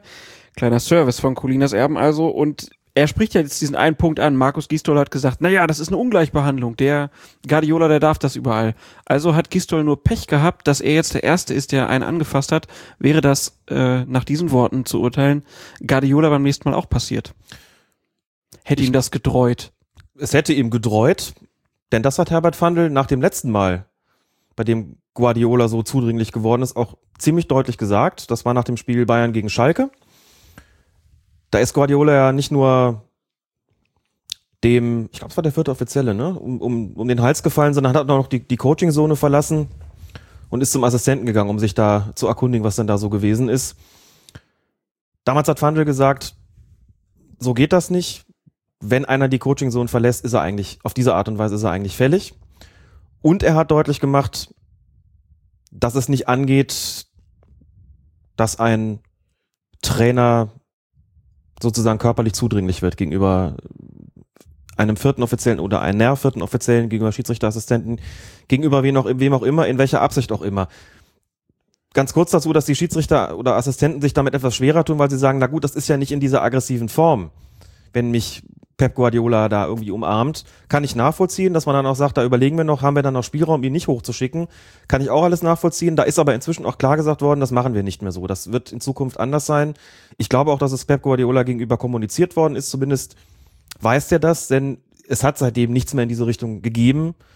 Dem ist schon bewusst, was ihm beim nächsten Mal eben dreut, wie du sagst. Und es gibt keine Gleichbehandlung Na gut, er hat, er hat ja auch keine, keinen Grund mehr, sich aufzuregen. Die gewinnen ja immer 5-0. Das mag sicherlich erleichternd dazukommen für ihn, stimmt. Ansonsten gibt es keine Gleichbehandlung im Unrecht. Das heißt, dass Markus Gistol hier zwar, selbst wenn er Recht haben sollte, also Recht damit, dass er sagt, es gibt so Ungleichbehandlung, wieso darf der eine anfassen, der andere nicht. Das stimmt zwar, nur hat er natürlich keinen Freibrief dafür. Ist ja vollkommen klar, dass man nicht hingehen kann und sagen kann, Guardiola bleibt sitzen und äh, dann schickt man Markus Gistol auch nicht hoch. Und ich empfinde das, was er da getan hat, auch als deutlich aggressiver als das, was Pep Guardiola in den fraglichen Fällen getan hat. Trotzdem ist da ja nun deutlich gesagt worden von Lutz Michael Fröhlich und vorher auch schon von Herbert Fandl, wie damit künftig zu verfahren ist, nämlich etwas konsequenter. Und deswegen muss das Ganze auch so gehandhabt werden. Und ansonsten hat Fröhlich auch sehr deutlich gemacht, Emotionen vollkommen okay, Aggression nicht. Was Gistol da gemacht hat, war nicht nur emotional, sondern eben auch aggressiv. Das habe ich ehrlich gesagt auch so gesehen. Und es geht um das Gesamtpaket, was er da abgeliefert hat. Und dazu gehört eben nicht nur der kurze Griff an den Arm, dazu gehört auch noch ein bisschen mehr. Wer weiß, was da noch alles erzählt worden ist. Davon sprechen die Trainer dann ja schließlich auch nicht. Und wenn er sich darüber beschwert, dass das ein gravierender Eingriff sei, einen Trainer auf die Tribüne zu schicken, dann mag er damit zwar recht haben. Gerade bei einem Spiel, in dem Brutal-Coaching notwendig ist. Aber dann soll er sich entsprechend verhalten, dass es nicht passiert. Ganz einfach. Und das hat Fröhlich gesagt und das teile ich auch und das finde ich auch in Ordnung so. Ich fand es jetzt gar nicht so wild mit dem Anfassen, aber das ist ja auch eine unterschiedliche Wahrnehmung, die man da haben kann. Was ich halt aber auch sagen muss, ist, wenn man das halt auf dem Niveau jetzt zulässt, dass Trainer Assistenten an der Linie anfassen, dann ist aus meiner Sicht auch immer klar, dann passiert das in allen anderen Klassen auch. Sehr richtig und ein sehr guter Punkt und zwar eigentlich auch egal wie. Und während wir hier natürlich ellenlang darüber sprechen kann, können, ob es einen Unterschied gibt zwischen Pep Guardiolas Umarmung und Markus Gistols Anfassen und das ellenlang elaborieren können, auch in philosophischer Hinsicht, muss man sagen, für den Alltagsgebrauch taugt so eine Unterscheidung auch nicht sonderlich viel. Da sagt man besser, pass auf, einfach Finger weg. Mhm. Sonst verschiebt sich die Grenze immer weiter und da gibt es irgendwelche, und das hasst jeder Schiedsrichter, auch davon hatten wir schon, dieses, es gibt auch so eine ironische Art, jemanden anzufassen. Dazu zählt beispielsweise dieser ironische Handschlag nach dem Spiel nach dem Motto Super Schiri. Nee, das war von Guardiola, diese Umarmung war auch, Hatte auch eine gewisse, also Ne? das war schon nicht aufrichtig und herzlich gemeint, sondern schon auch eher ironisch. Da kann man schlecht eine Grenze ziehen. Insofern ist es einfach günstiger zu sagen, Finger weg, Hände weg. Da ist ja nicht gemeint, jemandem auf die Schulter zu klopfen oder sowas oder mal den kurz zu berühren. Das hat mit Anfassphobie oder wie Gisto das da genannt hat, sicher nichts zu tun. Aber das muss auch klar sein, das geht grundsätzlich nicht. Das ist einfach tabu und damit fährt man besser und insbesondere, und da stimme ich dir vollkommen zu, mit Blick auf die unteren Klassen, denn die machen das im Zweifelsfalle nach. Und dann steht der 42-jährige Trainer draußen und fasst den 16-jährigen Schiedsrichterassistenten in der Bezirksliga, der ganz neu ist, plötzlich da am Arm an. So, und alle sagen, ja, ne, das geht ja in der Bundesliga auch durch. Nur, dass da nochmal ein ganz anderes Verhältnis dabei reinkommt, über das dann niemand spricht. Also, das ist schwierig. Deswegen ist da eine Form von Vorbildwirkung gegeben, die auch beherzigt werden sollte. wir werden das beobachten, wie es denn in Zukunft ist. Mit Sicherheit. Ob Guardiola sich zurückhalten kann. Ja. Ob er nochmal Grund hat, den vierten Offiziellen sich zu packen. Oder Schauen jemand was ins Ohr zu flüstern. Flüstern. Was auch immer. Hat dort Gruve. So, äh, kommen wir zu Borussia Mönchengladbach gegen den FC Augsburg. Da ist es die 50. Minute. Und das bei der Premiere von Gladbachs Trainer André Schubert. Und Gladbach gewinnt ja erstmals in dieser Saison. Aber eines ändert sich nicht. Es gibt weiter eine, wie würde es der Boulevard nennen, Elfmeterseuche für Borussia Mönchengladbach. Äh, in dieser Partie ist es ein Eckball und nach diesem Eckstoß springen der Augsburger Dong Wong Ji und die, die beiden Gladbacher Oscar Wendt und Alvaro Dominguez zum Kopfball. Dabei wird Ji von beiden getroffen. Vor allem von, vor allem von Dominguez Arm und Schiedsrichter Daniel Sieber zeigt dann auf den Punkt. Ich würde sagen, das ist ein harter Strafstoß, weil das ja irgendwie so ein Luftkampf ist, aber irgendwie in dieser Kombination, in diesem Zang-Moment ist es auch irgendwie berechtigt, weil G wird einfach schon von einem ordentlichen Spiel einfach äh, gehindert. Ja, da ist ein bisschen zu viel passiert, um es einfach laufen zu lassen. Sie haben ihn gesandwiched. das Wort gefällt mir auch gut. Gesandwiched. Ja. Wie so eine Butterstulle. Und insbesondere dann, wenn Find's der Arm gut, da- dass du das nochmal übersetzt hast. Nicht, dass die Hörer nicht wissen, was ein Sandwich ist. Ja, wir sind wir sind ja auch quasi nicht nur Mode-Podcast und Musik-Podcast demnächst auch, sondern auch ein Fremdwörter Lexikon. Insofern bieten wir die Übersetzung mal Was gleich heißt ein mit. Sandwich auf Latein? Ich glaube, das gab's im alten Rom noch nicht, ne? Nein, die, die haben doch alles erfunden. Auch wieder wahr. Den Aquädukt. Jetzt reiß dich zusammen. Was, frage ich dich, haben die Römer je für uns getan? das Sandwich haben sie uns gebracht, genau. Mann, Mann, Mann. Ach, das ist wieder schöne Überleitung. Und wenn der den Arm noch ins Gesicht kriegt, dann ist das eine Form von Kontakt, die nicht mehr fair ist. Das ist ein Strafstoß. Also ich fand den noch nicht mal sonderlich hart und habe mich ein bisschen über die Diskussion gewundert, die es daraufhin gegeben hat, die möglicherweise auch was damit zu tun haben, dass die Gladbacher eben, wie schon von dir gesagt, gerade sehr viel einstecken müssen. Aber das, da habe ich keinen Zweifel dran. Also klar geht er da so ein bisschen theatralisch auch zu Boden, der gute G. Aber das war ein Foul. Also der kriegt den Arm da ins Gesicht, der andere macht auch was und dann ist, dann ist auch mal, mal Zapper an der Stelle. Dann gibt's auch mal, geben wir auch mal einen Punkt bei sowas, ne? So. Aber was sagst du zum zweiten Elfmeter? 74. Minute, da gab es ja schon wieder einen für Augsburg. Diesmal ähm, ist es Jachol Kuh, der auf Granit Xhaka aufläuft. Es ist eine ziemlich ähnliche Situation wie beim Spiel zwischen den Bayern und Augsburg, als Markus Vollner Douglas Costa gefault haben soll, oder? Ich hätte ja gerne gesagt, er hatte auf Granit gebissen. Um ein ganz besonders armes Wortspiel zu machen, das schon ganz lange nicht mehr hervorgezaubert worden ist. Chaka, das hast du geschafft. Chaka, das habe ich geschafft, genau. Der arme Kerl. Ich habe mich daran erinnert gefühlt. Ich glaube, ein bisschen mehr macht Chaka schon. Ein bisschen mehr Körpereinsatz als, als Vollner hat er da schon an den Tag gelegt, aber der läuft da auf den drauf und dann, dann prallt er da ab und sinkt zu Boden und ich glaube, da wäre mir doch ein Weiterspielen deutlich lieber gewesen. Das hatte mehr zu tun mit Vollner gegen Costa als mit einem Foul und insofern kein Strafstoß eigentlich. Wird doch immer gesungen, ne? Eine Abwehr aus Granit. Egal. Wie heißt Real Madrid? Auf die Melodie? Genau. Wir singen uns schon warm, meine Damen und Herren. Und kommen Ein zum, großes Finale kommt ja erst. und kommen zum siebten Spieltag, bevor hier jemand schon abschaltet. Ähm, 8. April 1978 und damit 15 Jahre nach ihrer Gründung erlebte die Bundesliga noch einmal eine Premiere. Denn erstmals musste ein Schiedsrichter die Leitung einer Partie verletzungsbedingt vorzeitig abgeben. Der Schiedsrichter damals hieß Klaus Ohmsen und er kam aus Hamburg und er hatte sich in der Partie zwischen dem VfB Stuttgart und Fortuna Düsseldorf einen Armbruch zugezogen und konnte daraufhin nicht mehr weiter pfeifen. Dass Linienrichter Hans-Werner Leiding nun Ohms Tätigkeit übernehmen würde, stand gemäß den Richtlinien sofort fest. Aber wer sollte an Leidings Stelle jetzt vor 65.000 Zuschauern die Fahne im Neckarstadion schwingen? Der im Publikum weilende Werner Lange, unparteiischer seit 23 Jahren, bot seine Dienste an, doch dem offiziellen DFB-Beobachter schien das zu riskant. Denn Lange war Mitglied des VfB Stuttgart. Also würde über den Stadionlautsprecher ein anderer ausgebildeter Referee gesucht.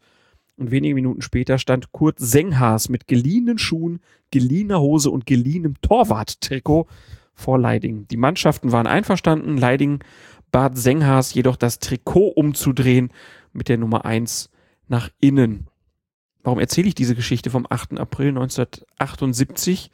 Denn es gab jetzt mal wieder, nach 37 Jahren, wieder einen Fall, wo ein Schiedsrichter die Leitung eines Spieles vorzeitig abgeben musste, nämlich Jochen Drees.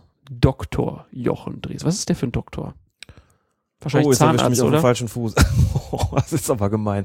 Nein, Wieso? ich nicht. So ich meinte, weil die, weil ganz viele Zahnärzte Komm, komm, komm, Schiedsrichter komm, komm, waren. weil viele Zahnärzte. Mhm, genau. weil er schöne Beißer hat, sag's doch. Nein! Komm, erzähl mir nix. Ich muss es nachgucken, ich weiß es nicht. Gut. Zu meiner Schande muss ich das gestehen. Das ist okay, dass du nicht alle Berufe der Bundesliga-Schiedsrichter weißt. Ich wusste zumindest mal alle, alle Orte. Wir haben früher Spielchen gemacht in der Kneipe, Schiedsrichter und der Ort, aus denen sie, aus denen sie kommen. Das müssen ja, das müssen ja ganz aufregende Abende gewesen sein. Das sind wahnsinnig, das, das sind wirklich, das ist mal ein Schiri-Quiz, das man auch so nennen kann.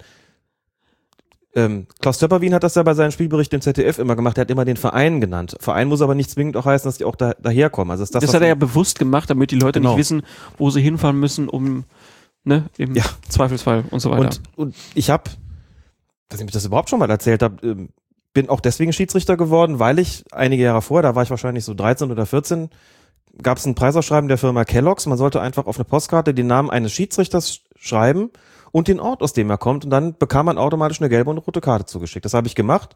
Das war damals Klaus Niebergall aus Rammelsbach. Das ist doch warum, schon, das ist doch warum, Musik, ausge oder? warum ausgerechnet der? Ich war 14, rate mal. Gott, ist das schlecht. Und so? Das ist normal, oder? Das nennt sich Pubertät. Du hast Ja. doch eine Tochter, warte mal ab. Ich glaube nicht, dass die Schiedsrichterorte auswendig lernen wird. Ach, naja, gut, bei dem Vater, aber egal. Und ich habe das Spielchen schon gespielt mit, mit Schiedsrichterkollegen in der Kneipe, dass es wirklich darum ging, jemand, was so, sagt halt A und denkt sich dann die nächsten Buchstaben im Geiste weiter, sagt einer Stopp. So, dann sagt er F und dann musst du Namen sagen und dann auch noch den Ort, aus dem er kommt. Und das haben wir runtergespielt, ich glaube, bis, wir sind dann gekommen, ich glaube, mindestens bis zur Regionalliga. Und natürlich auch die Schiedsrichter, die nicht mehr pfeifen. Günther Linn aus Altendietz, Volker Huster aus Lahnstein beispielsweise und solche. Hartmut Stramper Ja. aus? Handorf, Na klar. das merkt man sich einfach. Ne? Aha. Ja, also das nur so am, nur Und so am damit hast, du dann, damit hast du dann in Bonn versucht, die Frauen zu beeindrucken in der Kneipe? Das lasse ich jetzt mal so stehen. Hallo, ich bin der Feuerherd, ich bin eine Sünde wert und ich kann alle Schiedsrichter bis zur Regionalliga auswendig. Inklusive ihrer Wohnorte. Oh Mann. Ich zeig dir meine Schiedsrichtersammlung, genau. Kommen wir zurück Wie zu sind wir jetzt drauf gekommen? Jochen Drees. Aber weißt, weißt du seinen Ort? Was steht in der Klammer dahinter? Oh, jetzt fange ich schon an zu stottern, vor lauter Aufregung. Keine Ahnung. Münster-Samsheim. Das ist aber kein Ortsteil von Münster in Westfalen, sondern das liegt in welchem Landesverband? Schleswig-Holstein. Nee, ist glaube ich noch Rheinland-Pfalz. Das ist irgendwie bei Mainz. Schleswig-Holstein. Das ist Neumünster, ne? Das wäre Neumünster, genau. Gut. Also, Jochen Drees konnte nicht weitermachen. Ich glaube, eine Oberschenkelverletzung war es jetzt im Endeffekt, warum Mhm. er gesagt hat, ich kann nicht mehr weiter pfeifen. Aber ähm, seit der Premiere vom 8. April 1978, was ich da vorgetragen habe, hat sich ein bisschen was verändert. Denn unter anderem gibt es ja inzwischen den vierten Offiziellen, der bei Verletzungen einspringt. In diesem Fall ist das dann Marco Fritz. Ist ja auch Bundesliga-Schiedsrichter. Aus Korb. Entschuldigung. Und der hat nach 53 Minuten die Aufgabe von Drees übernommen. Drees gibt dafür den vierten Offiziellen. Und ähm, ja, die Frage, die dann aufkam irgendwie war, warum konnten die beiden nicht einfach ihre Headsets so behalten, wie sie sie auf hatten? Warum musste da getauscht werden? Und ähm, die Armen mussten dann die Kopfhörer von den anderen nehmen. Ja. I. Ein ewig Gefummel war das an der Seitenlinie. Ja. Ganz einfach, weil der vierte Offizieller den Sprechkanal eben nicht immer offen hat. Wenn der mit seinen, mit dem Schiedsrichter kommunizieren will, dann muss der einen sogenannten Push-to-Talk-Button drücken, den er Mhm. quasi an seinem Bauch befestigt hat, über seinem Bauchnabel befestigt hat. Über den Bauchnabel. Nehme ich an. Da ist er, also die drücken zumindest immer da drauf. Es hat so ein bisschen was von. Wie so ein Bär früher. Äh. Genau. Und das kannst du natürlich dem Schiedsrichter dann nicht zumuten. Also Marco Fritz, wenn er das Headset anbehalten hätte, hätte er jedes Mal, wenn er nach draußen kommunizieren hätte wollen, hätte er mal draufdrücken müssen. Das geht natürlich nicht, insofern mussten die das tauschen. Der Feldoffizier hat diesen Push-to-Talk-Button und der Schiedsrichter hat den Gesprächskanal nach draußen dann immer geöffnet, ohne dass er dazu irgendwas drücken muss. Klar, ist auch was anderes, ist ja ständig in Bewegung und da kann man, da wäre es ungünstig, wenn er da irgendwas drücken müsste. Deswegen mussten die beiden das tauschen und da hat man auch mal gesehen, weil die Kamera ja schön draufgehalten hat, wie wie die, wie verkabelt die sind, ne? Wo da inzwischen, also was für ein, eine Gerätschaft da inzwischen an denen hängt. Also jedes EKG ist, glaube ich, wirklich harmlos dagegen. Ähm, was die da haben, zumindest sieht das immer so ein bisschen danach aus und hat halt weitergemacht. Und so, also es gab nach dieser Premiere, da, wo es um Klaus Ohmsen ging, natürlich noch einige Schiedsrichter, die verletzungsbedingt ausgefallen sind. Und ein bisschen schade drum ist es ja schon, ne? Also früher so dieses Ding, da wird dann über den Stadionlautsprecher ein Schiedsrichter gesucht, der jetzt sich an die Linie stellen kann. Das war schon amüsant. Oft sind es tatsächlich Oberliga-Schiedsrichter gewesen, die da zum Einsatz gekommen sind, also die auch schon eigentlich eine hinreichende Quali- Qualifikation hatten als Linienrichter beziehungsweise dann Schiedsrichterassistent. Gibt es heute nicht mehr, aber war schon, wie gesagt, amüsant. Wir hatten ja kurz auch den, letzten Mal drüber gesprochen, dass ich ja selbst nochmal den Einsatz hatte in der Landesliga. Hier ist es geräuschfrei über die Bühne gegangen mit Marco Fritz und deshalb ist es eben auch so, dass im jedem Gespann mindestens ein Schiedsrichter mindestens eine Zweitliga-Qualifikation hat. Als Schiedsrichter wohlgemerkt, damit immer qualifizierter Ersatz da ist.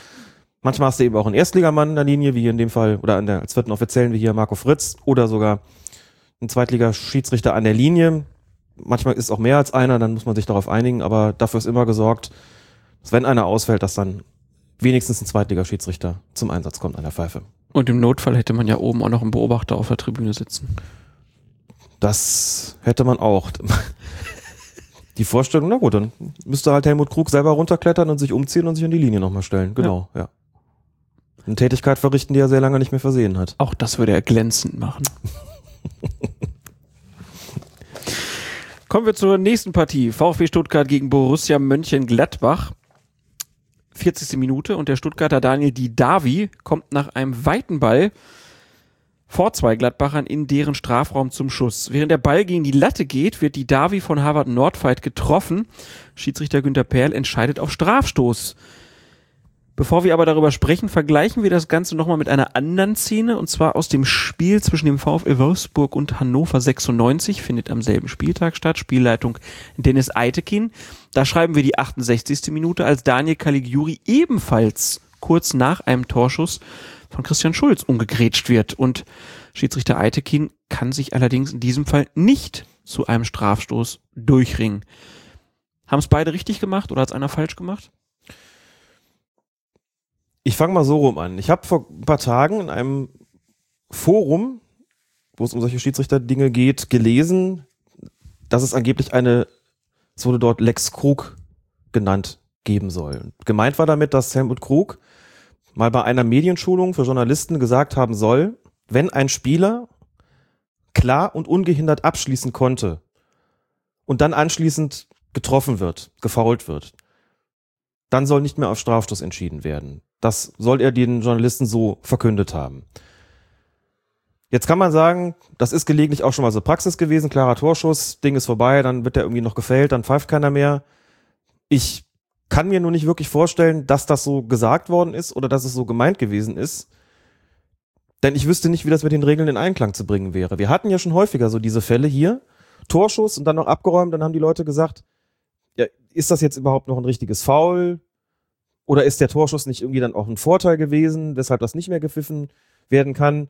Da muss man klar sagen, nein, ist es nicht. Also im konkreten Fall, Stuttgart gegen Mönchengladbach, da ging der Ball an die Latte und natürlich hat der Schiedsrichter, hat Günther Perl in dem Moment noch gewartet. Wenn der reingeht, der Ball, muss er natürlich keinen Strafstoß geben, denn dann gibt es logischerweise den Vorteil.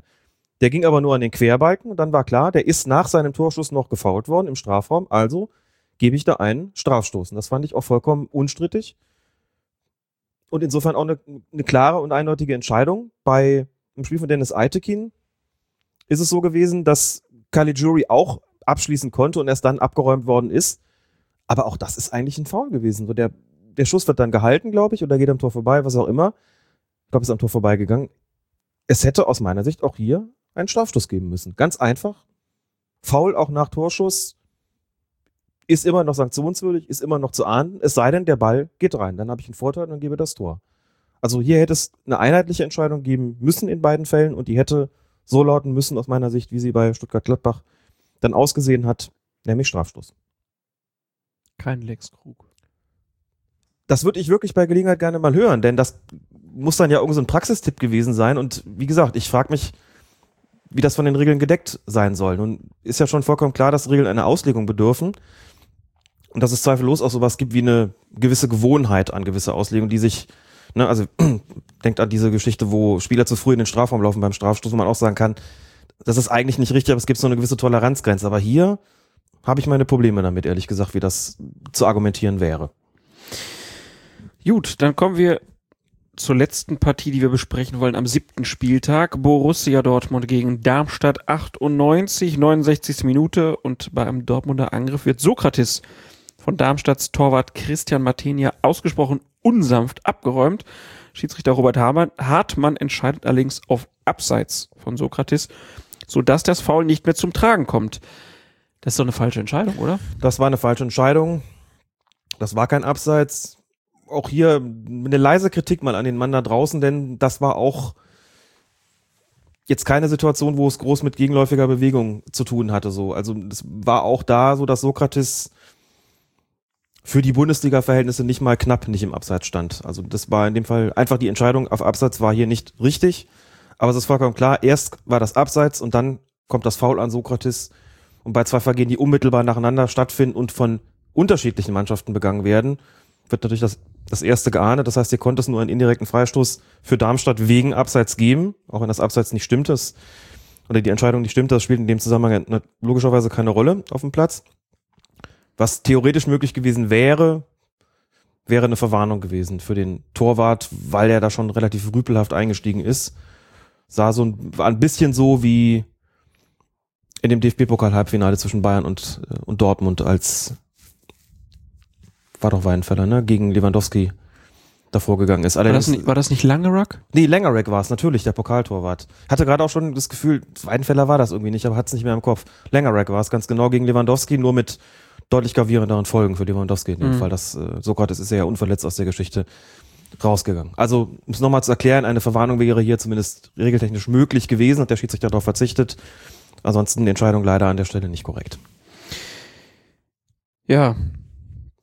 Was ich lustig fand an der Szene, war Sokrates. Der lag dann da auf dem Boden und dann wurde er von den, ich glaube, der Torwart war es von Darmstadt, der wollte ihm so aufhelfen und Sokrates hat gar nicht reagiert, sondern ist einfach nur dann aus dem Liegen hoch und ist weggesprintet. Ja.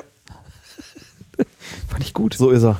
Sah sehr amüsant aus, fand ich Ja, auch. Herr Papastopoulos.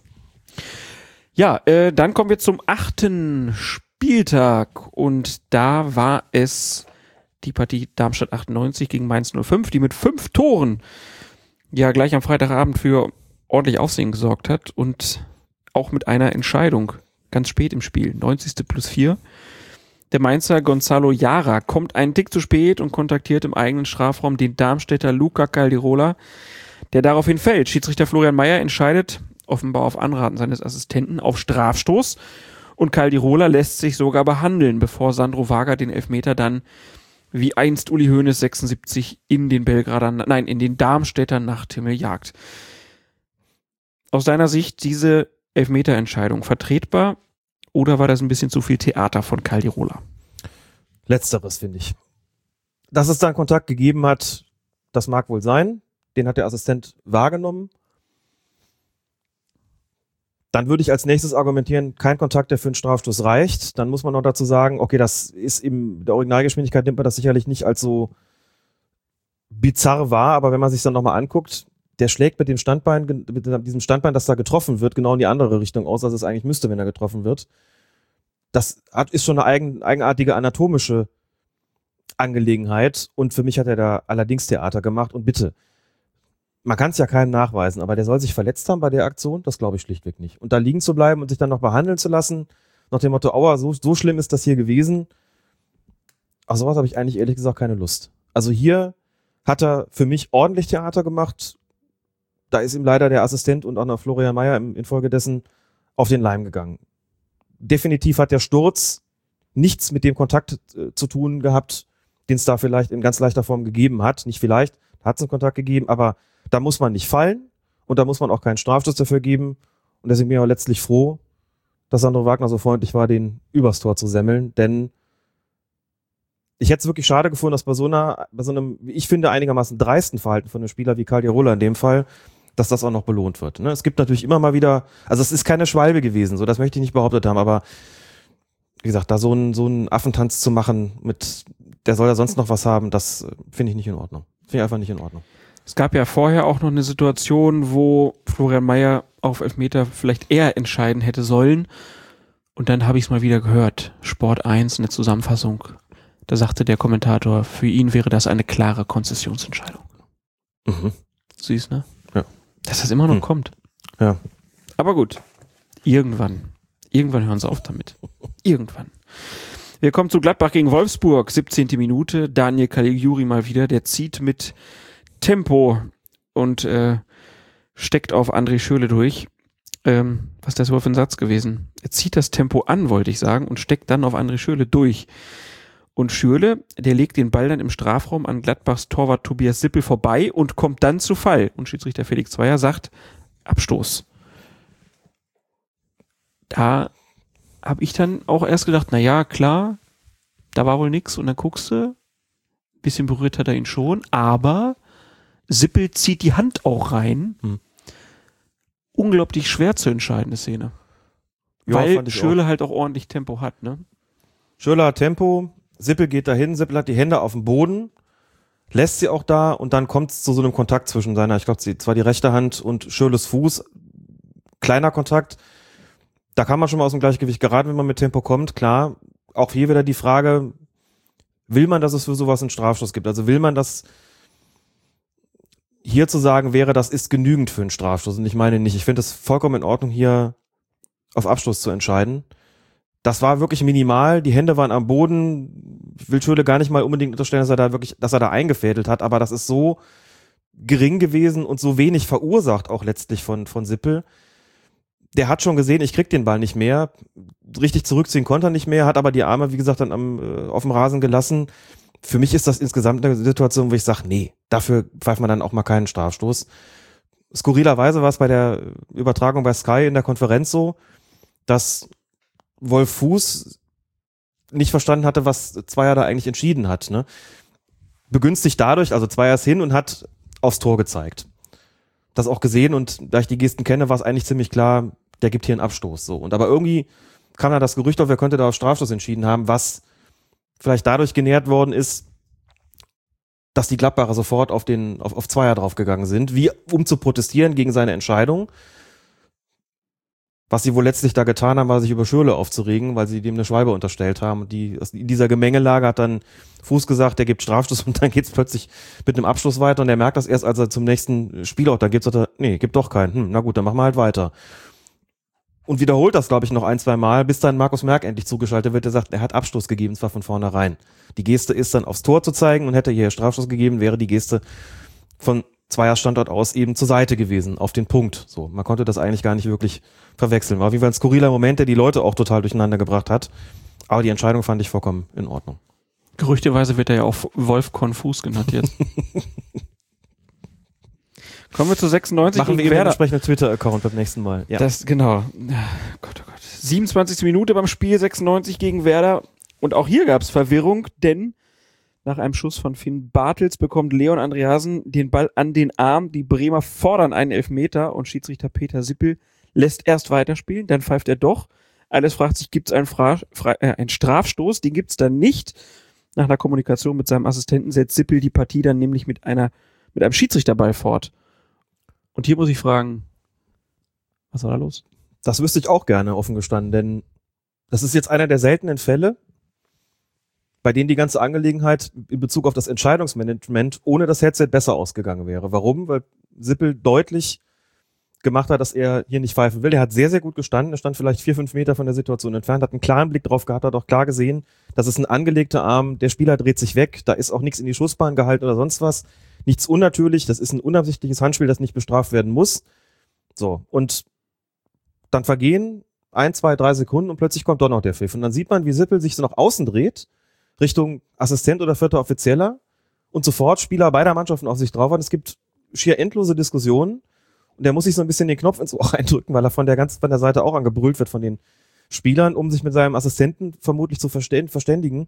Und was der ihm da gesagt hat, das kann ich natürlich nur vermuten. Vielleicht hat er gesagt, kein Elfmeter. Und bei Sippel ist aus irgendwelchen Gründen nur das zweite Wort angekommen, nämlich Elfmeter. Vielleicht ist irgendwas anderes da schief gelaufen. Das war jedenfalls vom ganzen Ablauf ein bisschen unglücklich, ne? dass man erst richtigerweise weiterspielen lässt, also erst die richtige Entscheidung trifft, dann doch pfeift und dann natürlich keine andere Chance mehr hat, als einen Irrtum dadurch zurückzunehmen, dass man einen Schiedsrichterball gibt. Das ist ja die vorgesehene Spielfortsetzung. Dazu muss man sagen, auch Markus Merck hat es bei Sky schon, wie ich fand, zu Recht gesagt, am wichtigsten ist in so einer Situation, dass die richtige Entscheidung getroffen wird. Oder wenn es nicht die richtige ist, dann zumindest die zweitbeste, nämlich der Schiedsrichterball, wenn schon nicht einfach weiterspielen. Bremer war ein bisschen stinkig, weil sie eigentlich den Ball ja hatten und dann verloren haben durch den Schiedsrichterball wieder oder musste erst zurückgepasst werden.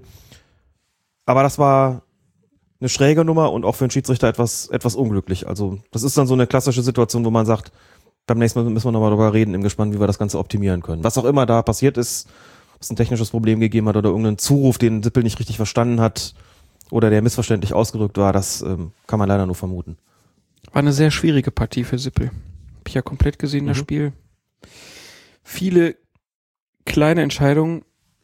er sah auch nicht immer so ganz ähm, überzeugt aus in dem, was er da tat. Also hatte vom Auftreten so ein bisschen Probleme. Ich konnte das dann teilweise auch nachvollziehen. Ähm, ich war nach dem Spiel dann sogar überrascht, dass das so wenig Thema war. Weil er wirklich teilweise ein bisschen, ja, auch konfus war. konfus. Ne? So, manchmal kam da so klein, aber nichts, nichts so, wo man jetzt sagt, so, das war jetzt ein Riesenfehler oder so, aber immer so Zweikampfbewertung und so, war ein bisschen, Ja. Aber die Konfusion Komisch. in der 27. Minute war auf jeden Fall schon. das war so die Spitze merken, des Eisbergs, genau, das kam dann, vielleicht äh, hat sich das auch danach dann durch das Spiel gezogen, kann ja auch sein, ne, wenn es dann einmal nicht so richtig läuft. Und definitiv eine Sache, die sich halt auch vermeiden lässt. Sowas sagt man in Schiedsrichterkreisen darf eigentlich nicht, nicht wirklich so passieren. Dass irgendeine Anweisung oder dass, ein, dass es irgendwie passiert, was so missverständlich ist, dass man anschließend gezwungen ist, einen Schiedsrichterball zu geben, weil man einen Irrtum einräumen muss. Das sollte natürlich im Gespann nicht passieren. Schon gar nicht mit der Mithilfe der Technik. Ne? Dann würde ich sagen, kommen wir jetzt zum letzten Spiel, was wir besprechen wollen am achten Spieltag. Bayern München gegen Borussia Dortmund. Und da war die erste Überraschung vielleicht vor dem Spiel, dass Marco Fritz dieses Spiel pfeifen durfte. Ist ja auch immer ein Zeichen für gestiegene Wertschätzung seitens des DFB für einen Schiedsrichter. Zuletzt war die Auswahl bei den Referees für diese Partie relativ klein, also nur wenig unterschiedliche Schiedsrichter durften dieses Spiel leiten. Seit 2010 waren das in der Bundesliga und im DFB-Pokal nämlich Peter Gagelmann fünfmal, Knut Kircher und Manuel Gräfe je dreimal, Florian Mayer zweimal und Felix Zweier einmal. Wobei man ja vielleicht auch sagen kann, Florian Mayer und Felix Zweier waren die, wo es auch nicht so richtig gut lief. Zweier hatte das Spiel in der Saison, jetzt muss ich selbst überlegen, 13, 14, das Rückrundenspiel Bayern gegen Dortmund, das 0 zu 3 ausging. Da waren die Bayern aber, glaube ich, schon Meister. Und ich habe da jetzt nicht mehr so eine Erinnerung, dass das irgendwie wirklich problematisch gewesen sein könnte. Okay. Beim Meier war auf jeden Fall eins der beiden Spiele das DFB-Pokalfinale 2014. Mhm. Und da hat er nicht so gut ausgesehen, das ist richtig. Ja. Linie nicht so richtig äh, zum Spiel passte oder seine Linie zu sehr durchdrücken wollte. Auf jeden Fall schon äh, erstaunlich, dass das nur so wenig Schiedsrichter sind, die diese Partie bekommen, sozusagen.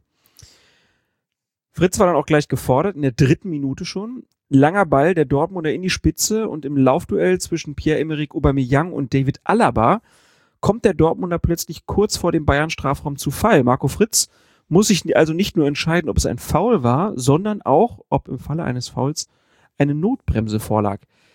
Er entscheidet dann Freistoß für Dortmund, Gelb für Alaba. War das richtig? Ich fand das vertretbar und ich sage auch warum. Es Das ist nett von dir.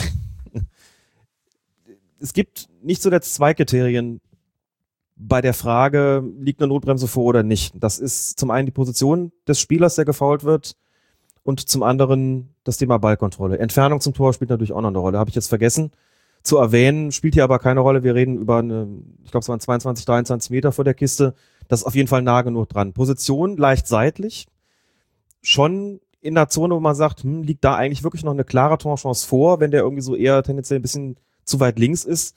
Aber das wichtigste Kriterium dürfte hier tatsächlich die fehlende Ballkontrolle gewesen sein. Das ist immer ein bisschen schwer zu beurteilen, denn wir hatten vorhin den Fall beim Spiel Dortmund gegen Leverkusen, wo es eine Flanke vors Tor gibt und Aubameyang, ich glaube, eine Entfernung von, weiß ich nicht, fünf, sechs Meter zur Kiste hat. Der hat auch noch keine Ballkontrolle, der soll sie ja erst erlangen, aber die Flanke ist, Flanke ist so geschlagen worden, dass man sagen kann, da kann man absehen, dass wenn er diesen Kopfball kriegt, dann ist das auf jeden Fall eine große Torchance. Ein fast sicheres Tor, weil er dann mit Power dahinter kommt, steht optimal, steht auch sehr zentral. Deswegen war da für mich, trotz der in dem Moment ja noch nicht vorhandenen Ballkontrolle, ist aus meiner Sicht da eben eine, eine klare Torchance verhindert worden. Hier kam ein weiter Ball, der auch durchaus anspruchsvoll zu, bearbeiten, zu verarbeiten gewesen wäre für ihn. Der war von Hummels geschlagen, er ist von Alaba noch verfolgt worden. Alaba hat relativ früh, hat er ihn relativ früh am, am Fuß getroffen. Das ist dann immer schwer zu sagen, wenn der jetzt weiterläuft und wird noch da von Alaba verfolgt ohne Foul.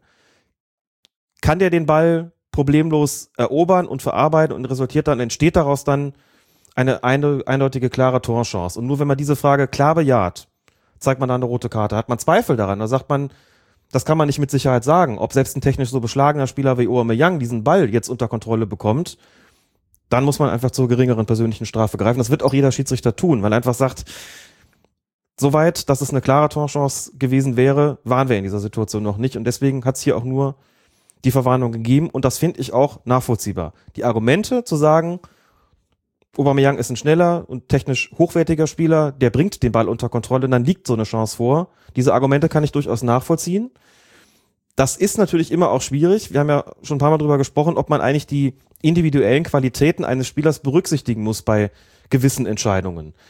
Was in der Bundesliga sicherlich einfacher möglich ist, als es beispielsweise in der Landesliga oder der Bezirksliga der Fall wäre, wo ich eben keine Bilder habe, die vorliegen oder wo ich höchstens an meinen Erfahrungsschatz anknüpfen kann, wenn ich die schon mal gepfiffen habe und weiß, das ist ein ganz schneller, der kriegt den auf jeden Fall und deswegen hat er eine bessere Chance als einer, der eben nicht diese Qualitäten mitbringt. Das ist schwierig, weil es eben sehr viel individuelle Vorbereitung erfordert, sehr viel Kenntnistiefe auch erfordert, verlangt von den Schiedsrichtern. Aber gut, lange Rede, kurzer Sinn.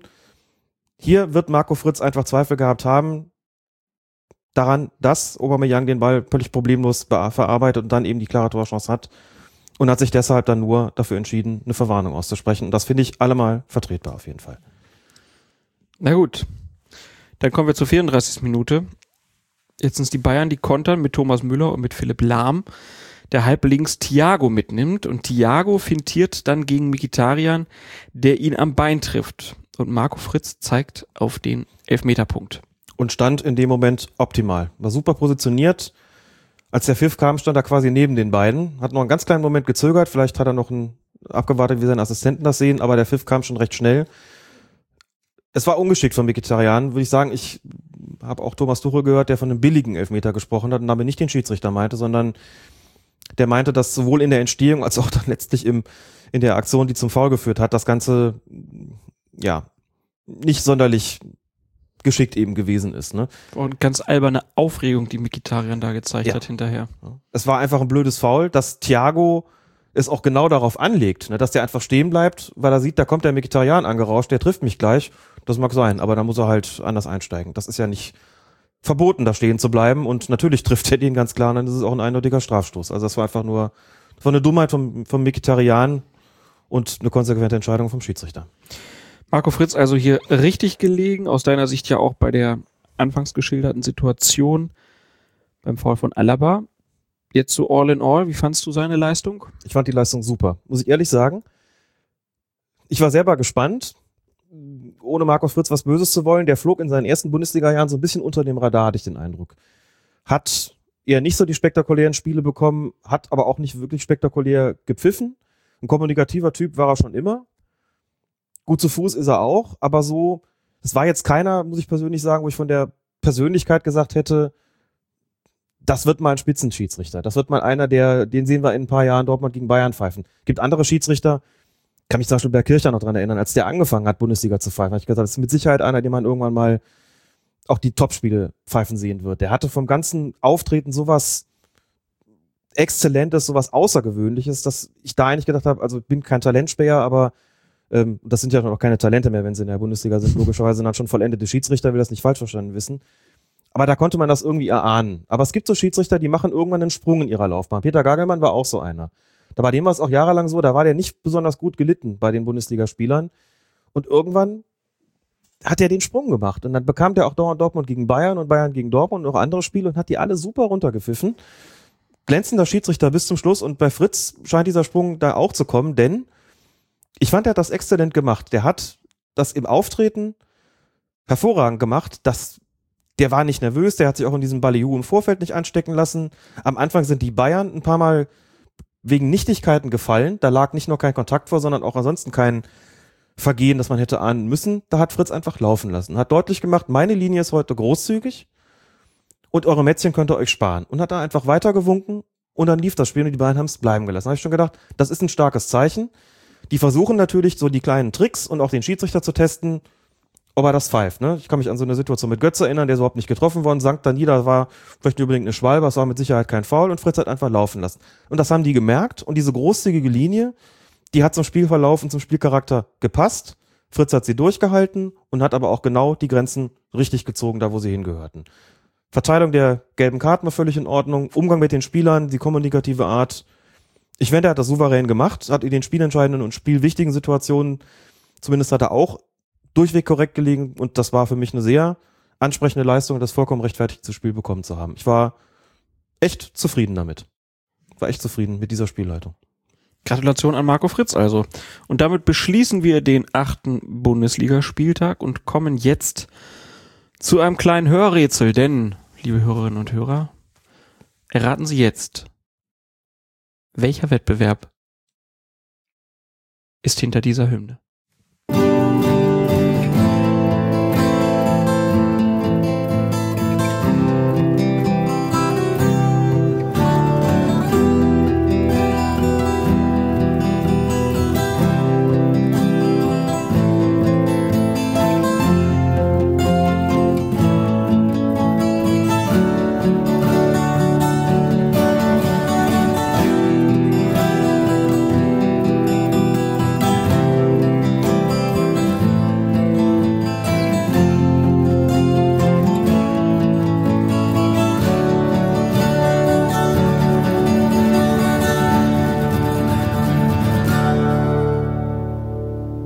Das ist immer die Stelle, wo viele froh sind, dass das hier ein Podcast ist und keine Radiosendung. Können Sie mal vorspulen. Welch Frevel. So eine schöne Hymne. Auch eine schöne Fassung. Diese Gitarrenversion gefällt mir neben der 8-Bit-Version wirklich am besten. Ich habe mir auch echt Mühe gegeben. Glaube ich. Hm. Hast du das gemacht? So mit mehreren Gitarren gleichzeitig gespielt? Ja, ich habe ein Video gemacht ähm, und habe mich neunmal gefilmt insgesamt. Und Das dann zusammengeschnitten. genau, Ganz große Kunst, Klaas. Hat lange gedauert. Gitarren, klar. Bist du, du bist bestimmt so ein richtiger Griffbrettwichser, ne? So nennt man doch die Leute, die so richtig virtuos mit einer Gitarre umgehen können. Da guckt er mich an. Nie gehört das Wort? Nee, ich kann doch nicht mal Gitarre spielen. Du kannst doch nicht mal Gitarre spielen. Nee. Ich hatte acht Jahre Unterricht, aber ich kann es auch nicht mehr richtig. Das ist natürlich. Ich hatte acht Jahre Schwach. Unterricht an der klassischen Gitarre und solche Melodien, wie wir sie gerade gehört haben, das konnte ich mal. Dann habe ich irgendwann aufgehört, da war ich 16. Ich habe sehr früh, sehr früh das Ganze gelernt. Ein bisschen Schiedsrichter geworden. Bin Schiedsrichter geworden, genau. Heute kann ich noch ein bisschen klampfen. Also klar, die Akkorde kriege ich noch hin und kann auch locker jemanden begleiten, so das ist kein Problem. Aber die klassischen Stücke, das ist einfach zu lange her. Was heißt denn klassischen Stücke? Chopin und so oder was? Das müsste ich wirklich nachgucken, was ich damals gespielt habe. Ehrlich gesagt, ich weiß es nicht mehr. Also was heißt denn Klassik denn auf, auf der Gitarre? Also sind das wirklich dann. Das sind wirklich klassische Stücke oder sind eben Hat Bach auch für die Gitarre komponiert? nicht, dass ich wüsste. Nicht, dass ich wüsste. Nein, ich glaube, ich habe nie was von Bach gespielt. Hat aber Spaß gemacht damals, aber irgendwann waren dann doch andere Dinge wichtiger. Zum Beispiel die Schiedsrichterei. Zum Beispiel die Schiedsrichterei. Also die Hymne kam natürlich von der Champions League und in diesem Wettbewerb trat Borussia Mönchengladbach gegen Manchester City an. 18. Minute ging es dann direkt los. Raphael dringt nach einem Solo in den Strafraum ein und kommt nach einem Duell mit Nicolas Otamendi zu Fall. Sch Schiedsrichter Telefon. Say it loud, say it clear. Referees are welcome here. Say it loud, say it clear. Referees are welcome here. Ja, Entschuldigung für die kleine Unterbrechung. Hier waren Schiedsrichter-Ultras, die uns hier belästigt haben. ähm, machen wir weiter. Also 18. Minute, Borussia Mönchengladbach gegen Manchester City. Ach, Raphael dringt nach einem Solo in den Strafraum ein und kommt nach einem Duell mit Nicolas Otamendi zu Fall. Und Schiedsrichter Clément Turpin aus Frankreich entscheidet auf Strafstoß. In der Wiederholung würde ich sagen, da hat der Raphael ein bisschen früh abgehoben. Ja, da stimme ich zu. Man kann ja immer darüber diskutieren, ob ein Beinstellen dann trotzdem vorliegt. Aber zum wiederholten Male, ein Sturz sollte dann noch etwas mit dem Vergehen zu tun haben. Und das habe ich in diesem Fall nicht gesehen. Hier war er schon vorher unterwegs. Auch da natürlich mal wieder der Hinweis, das sieht man in der Zeitlupe, weil es ja eben in die Länge gestreckt ist, dann deutlich besser als in der Realgeschwindigkeit. Nichtsdestotrotz ändert sich ja nichts daran, dass man sich diese Entscheidung hätte, Elfmeterentscheidung hätte sparen können. Dann kommen wir zur 38. Minute, also 20 Minuten später. Da ist es Lars Stindl, der im Zweikampf mit Fernandinho im Strafraum von City zu Fall kommt. Wieder Elfmeter? Nein, Turpin zückt gelb gegen den Gladbacher. Eigentlich ähm, auch mit Blick auf die Bilder wieder, muss ich zugeben, ähm, war das hier aber eigentlich ein klareres Ding als der erste Strafstoß.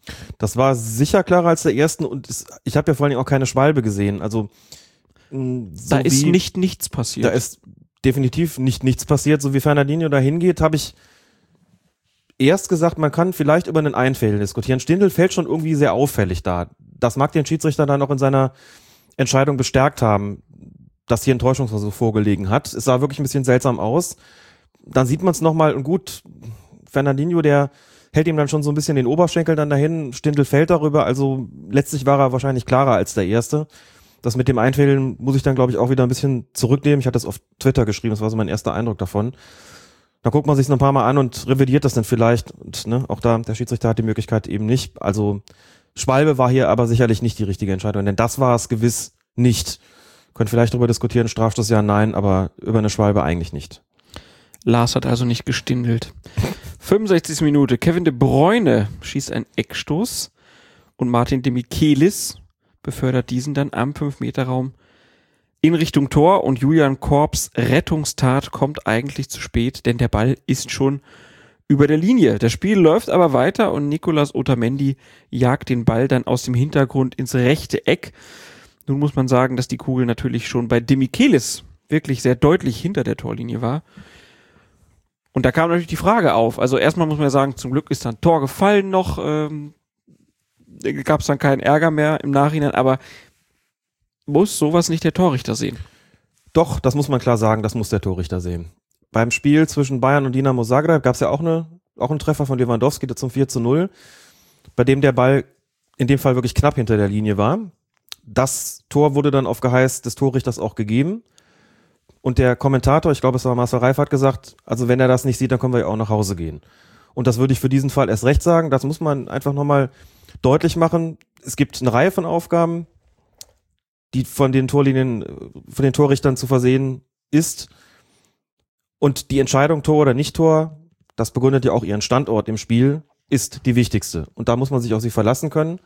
Und auch wenn das eben sehr schnell geht, auch wenn der Ball immer nur ganz kurz dann hinter der Linie ist und dann wieder rausgeschlagen wird, ist es nun mal ihr Hauptjob, genau diesen Moment einzufrieren. Und wenn der quasi zwei Umdrehungen da schon hinter der Linie war, muss der Torrichter das sehen. Und wenn er das nicht gesehen hat, dann hat er schon einen ziemlich dicken Patzer gemacht hat, den man auf dem Niveau eigentlich auch nicht so ohne weiteres zu verzeihen ist. Denn das ist nun mal sein Job. Alles andere, wie es dann ist mit der Beurteilung von Strafraumsituationen etc., da kann man drüber diskutieren. Ich möchte an der Stelle auch jetzt nicht nochmal zum wiederholten Male ähm, ein Riesenplädoyer für die Torrichter halten. Ich möchte aber doch noch mal dazu sagen, jetzt von dieser Situation mal abgesehen, ich glaube, ihr größtes Problem in Bezug auf das Ansehen in der Öffentlichkeit ist, dass niemand sehen kann, was sie tun dass es auch niemand hören kann. Beim Schiedsrichter sieht man die Zeichensprache und hört die Pfiffe. Beim Assistenten sieht man, was der mit seiner Fahne macht. Beim Torrichter sieht man original gar nichts und man hört auch nichts. Weil die nur so einen Lockenstab in der Hand haben. Weil die nur so einen Lockenstab in der Hand haben, sehr schön, genau. Andere sagen ganz andere Sachen noch dazu. Andere sagen. genau. Man sieht das nicht. Die hoppeln immer so ein bisschen neben dem Torpfosten hin und her. Man bekommt gar nicht mit, was sie eigentlich tun. Und ich bin überzeugt davon, dass genau das dazu führt, dass in der Öffentlichkeit dieses schlechte Bild von den Torrichtern herrscht, in Verbindung damit, dass es immer mal wieder zu Entscheidungen kommt, wo es dann heißt, das geht auf die Kappe vom Torrichter und das war falsch. Während umgekehrt die durchaus zahlreichen Fälle, in denen er sehr konstruktiv zur Entscheidungsfindung beigetragen hat, kaum der Rede wert sind. Er kommuniziert ja über das Headset, das heißt, der Schiedsrichter profitiert auch sehr oft von seinen Einschätzungen, auch bei solchen Sachen wie Strafstoß, Eckstoß etc. Das bekommt aber niemand wirklich mit. Und deswegen wird darüber auch nicht großartig gesprochen. Deshalb glaube ich, dass sie zu Unrecht einen so schlechten Ruf haben. Dessen ungeachtet muss man sagen, dass solche Geschichten wie hier natürlich von einem Torrichter erkannt werden müssen. So. Und das ist, glaube ich, auch der UEFA klar, denn was danach gekommen ist, war ziemlich kurios. Genau, die haben nämlich einen Tag später einfach gesagt, die Michelis hat das Tor geschossen. Genau. Obwohl ja nachweislich sein Treffer sozusagen nicht gezählt hat. Ähm, wir haben eine Meldung von ntv.de mal rausgesucht. Da stand, die Angabe des falschen Torschützen sei in einem Missverständnis während der Partie begründet, erklärte die UEFA. Angeblich habe der Torrichter sofort erkannt und mitgeteilt, dass der Ball die Linie überquert habe. Das hätte die Überprüfung der aufgezeichneten Gespräche der Schiedsrichter bestätigt. Warum der Schiedsrichter die Partie daraufhin nicht umgehend unterbrochen hatte, teilte die UEFA nicht mit. Wie glaubwürdig ist das denn? Das glaubt doch kein Mensch, oder? Glaubst du das? nee, ich glaube das auch nicht, ganz ehrlich. Ich habe auch, das wäre das erste Mal, dass ich überhaupt gehört habe, dass der Funkverkehr aufgezeichnet wird. Das ist mir auch neu. Entnehmen wir also diesen, dieser Meldung die Information, dass der Funkverkehr offensichtlich äh, aufgezeichnet und anschließend auch noch ausgewertet wird. Mhm. Ich habe mir die Szene nochmal angeguckt und ganz ehrlich, da ist nicht mal ansatzweise zu erkennen, dass das Schiedsrichtergespann Martin de Michelis das Tor zuschreiben wollte. Das Spiel lief einfach weiter. Nun ist es ja so, der, der Nachschuss kam schon relativ schnell. Und so eine gewisse Reaktionslatenz muss man denen schon zugute halten auf der einen Seite. Auf der anderen Seite, auch wenn man sich die Körpersprache anschaut, die haben nicht, nicht mitbekommen, dass der Ball da nach dem Torschuss von Demichelis schon hinter der Linie gewesen ist. Da bin ich überzeugt. Und wenn dem so gewesen ist, dann sollte man, glaube ich, besser auch dazu stehen, anstatt sich hier irgendeine so eine Begründung zurechtzufriemeln. Denn ich bin sicher, nichts anderes wahr ist. Natürlich kann das theoretisch sein, dass das stimmt, was, was hier, was, was hier steht, aber ganz ehrlich, da habe ich doch große Zweifel daran. Denn wie gesagt, im Spiel selbst hat nichts darauf hin, hingedeutet. Ob das nun war, weil dem Michelis dann auch das Tor gut geschrieben werden sollte, wenn der Ball schon so klar hinter der Linie war, oder ob das deshalb geschehen ist, weil man einfach den Torrichter dann aus der Schusslinie nehmen wollte, der da schon einen ziemlich dicken Patzer gemacht hat. Das äh, vermag ich jetzt nicht zu sagen. Möglicherweise letzteres oder wahrscheinlicher letzteres. Aber das kann man natürlich nicht machen. Dann ist es halt falsch gelaufen. Dann hat er es halt nicht gesehen. Die Entscheidung, Tor oder nicht Tor, obliegt dem Schiedsrichter, der hier durch seine Assistenten unterstützt werden kann. Und wenn er entscheidet, der war nicht hinter der Linie, dann war der nicht hinter der Linie. Und der ging ja dann doch noch rein, dann ist das eben so. Was soll man denn machen, wenn er den jetzt, was hätte man denn gemacht, wenn er den vorbeigeballert hätte? Da kann ja auch keiner sagen, da ist irgendwas schiefgelaufen. Natürlich nicht. Also sehe ich auch keine Veranlassung, das hier so aufzuziehen, wie das letztlich geschehen ist. Hab mich doch gewundert, offen gestanden und die Glaubwürdigkeit schätze ich ehrlich gesagt insgesamt tendenziell eher niedrig ein an dieser Stelle. Ja. Aber da können wir noch mal gucken, ob irgendwo Gespräche aufgezeichnet werden. Würde mich mal interessieren. Ja, würde mich dann auch mal interessieren. Kommen wir zur 89. Minute. Eckstoß äh, für Manchester City und dann ist es Fabian Johnson, der Aguero nach dessen schneller Bewegung von den Beinen holt. Und alle haben gedacht, klare Sache, Strafstoß, oder? Jo. Und warum gab es keinen? Es gab einen. Das gab das. Das gab das war das, Ah, das 2, war das zu, zwei. 2 zu 1 für Manchester City. Ja. Ja, gut. Der war klar und der war auch, glaube ich, soweit unstrittig. Siehste. Mal wieder. Der, was hatten sie jetzt gesagt bei den Gladbachern vor dem Zehn, letzten Spiel? 10 in 9 Spielen, glaube ich, ne? Oder? Oder Ja. 9 in 10? irgendwie so. Eine Menge Holz. Da wurde eine Menge geholzt, das stimmt. Dann kommen wir zum Spiel Barcelona gegen Bayer Leverkusen. Da stehen überhaupt keine strittigen Szenen und du hast nur hier geschrieben in unser Skript kurzes Loblied auf Martin Atkinson. Ja, Howard Webb pfeift ja nicht mehr. Und Du ich will- finde, Oh, hast du hast einen neuen Liebling? Woher kommt denn Martin Atkinson eigentlich? woher? Ja, jetzt auch nicht England. Doch, natürlich. Nee. Deswegen, Den Ort will ich jetzt wissen. ah, das weiß ich nicht. Wie bei den- international warst du nicht so beleckt oder was? Nein, was daran liegt, dass in den Sportzeitungen bei den internationalen Schiedsrichtern ja keine Orte dahinter gestanden haben und auch bis heute nicht stehen, sondern nur die Länder. Deswegen, Man kann ja auch nicht mal im Guardian lesen. Ne? das könnte man. Hast Ja. du natürlich vollkommen recht, ja. Nächste Woche Ich frage ich ab. Gelobe, oh, oh, oh. ich gelobe feierlich Besserung. Vielleicht sollten wir mal so, so, ein- so ein Quiz machen, denn das muss man schon ordentlich, da muss man schon ordentlich googeln, um sowas rauszukriegen. Martin Atkinson. Ah, ja? Ja? ja, Martin Atkinson. Englische Wikipedia sollte man, glaube ich, bemühen für solche Fälle mindestens. Ja, da muss man dann richtig googeln bei Wikipedia. Ich hatte schon ein paar Mal das, muss man richtig googeln bei Wikipedia und richtig. Äh Ach komm, lassen wir's. Ich hatte zweimal das Vergnügen, Martin Atkinson zu sehen in der Champions League bei den Spielen Bayer Leverkusen gegen Benfica Lissabon und Bonn und jetzt spreche ich schon Französisch aus oder Pseudo-Französisch und beim Spiel zwischen dem FC Bayern München und dem FC Porto. Dieses sagenhafte 6 zu 1 im Rückspiel in der vergangenen Saison. Und Atkinson hat Ausstrahlung. Das fasziniert mich an Schiedsrichtern ja vielleicht am meisten, wenn die so eine wenn die so eine Grandezza haben, wenn die so auftreten, dass du schon im, im Auftreten merkst, dass da, da passt einfach alles. Jetzt ist er auch schon so ein bisschen in Ehren ergraut, ne? kommt also durchaus auch recht souverän rüber, weltmännisch rüber, hat eine, eine sehr drahtige Figur, muss man sagen, also, also anders als der, der recht bullige Howard Webb, eine völlig andere Schiedsrichtermarke. Und so wie der das macht und wie der das auch beim, beim Spiel Barcelona gegen Bayer Leverkusen gemacht hat, das ist einfach, das ist einfach klasse, das anzuschauen. Er hat wirklich die Sache perfekt im Griff wie der mit den Spielern kommuniziert, da geht auch keiner dran, der steht wirklich über den Dingen. Und da muss man wirklich sagen, ich müsste jetzt auch nachschauen, habe ich auch nicht getan, schlechte Vorbereitung, wie alt der Mann eigentlich ist, aber Top-Schiedsrichter sehe ich echt gerne pfeifen, ist auch, glaube ich, hat in der vergangenen Saison auch schon noch ein Halbfinale gehabt.